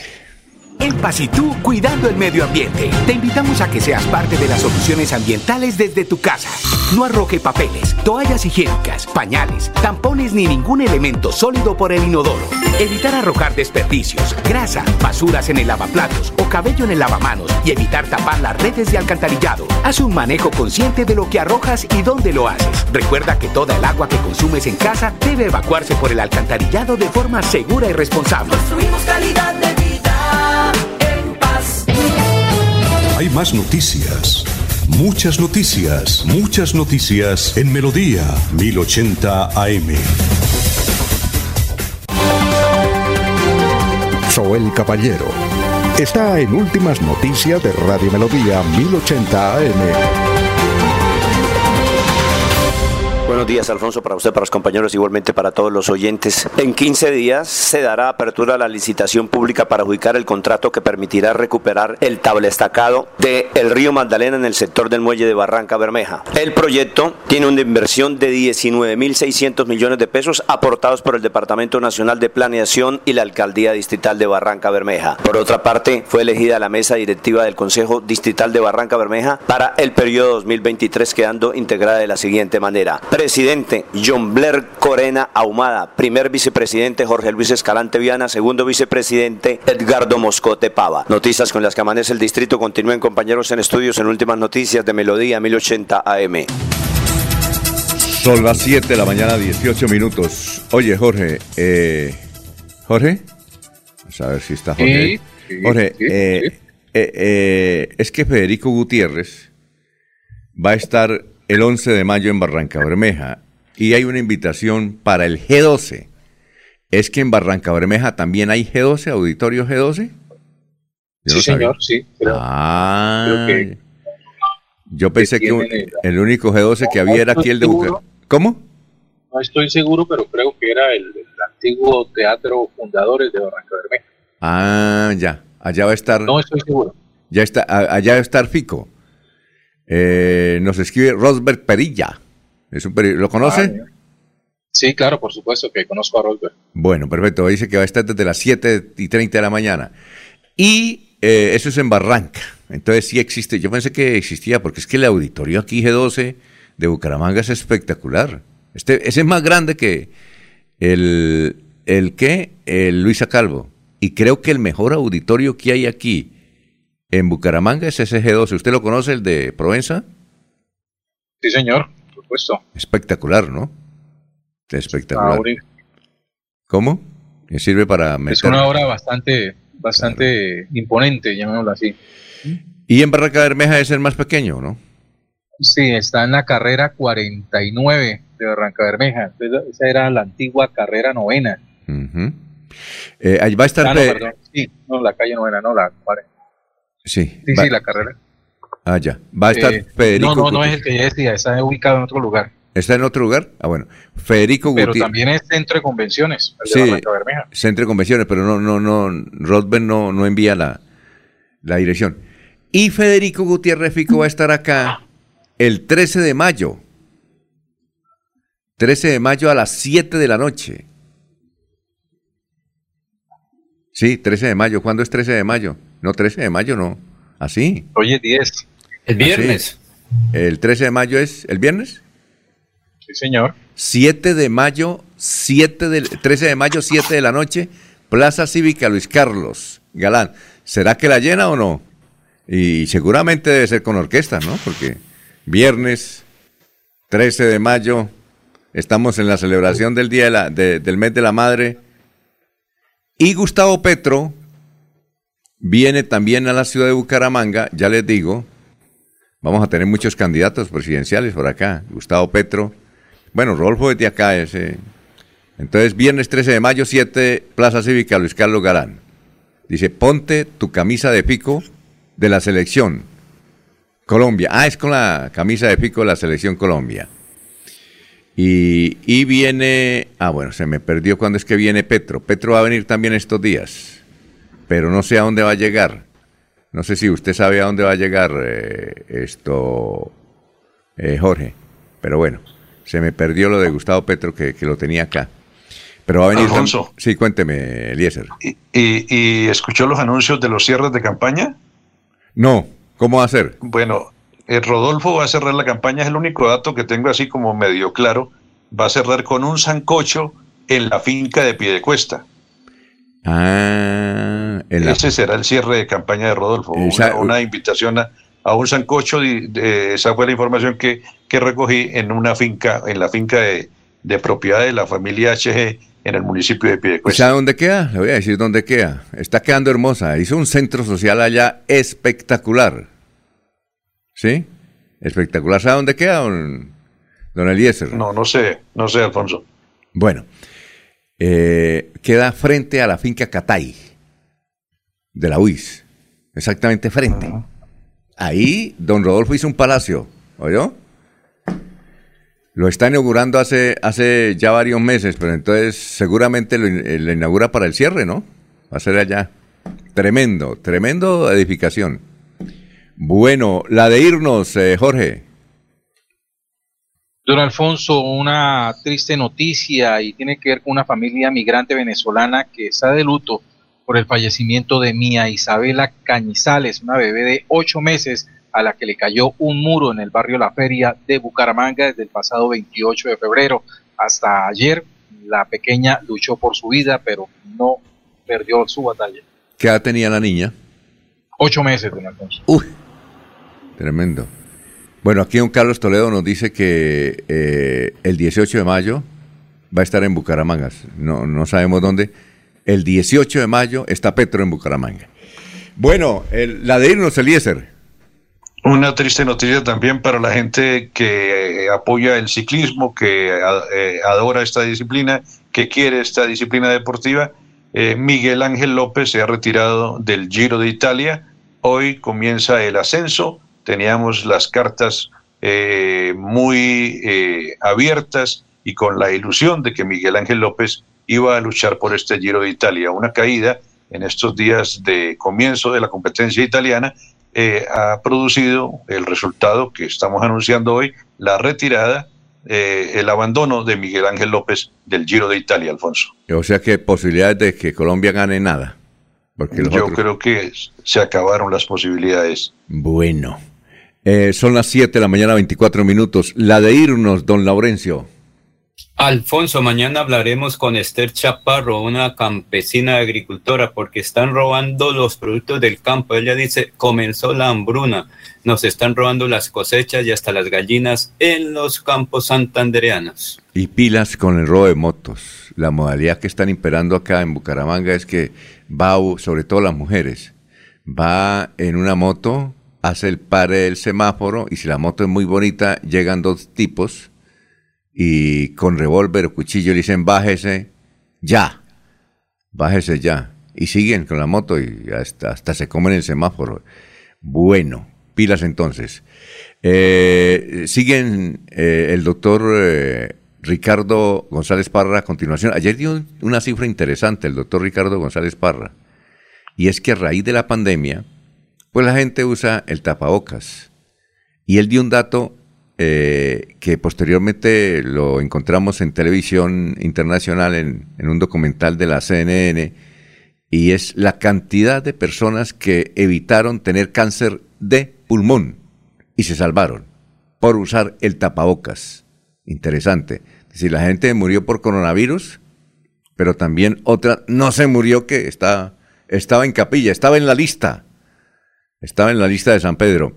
Así es que eh, datos interesantes da el doctor Ricardo González Parra. A continuación, gran médico que ya está preparando su tema de hoy, que generalmente son consejos para que las personas tengan buena salud.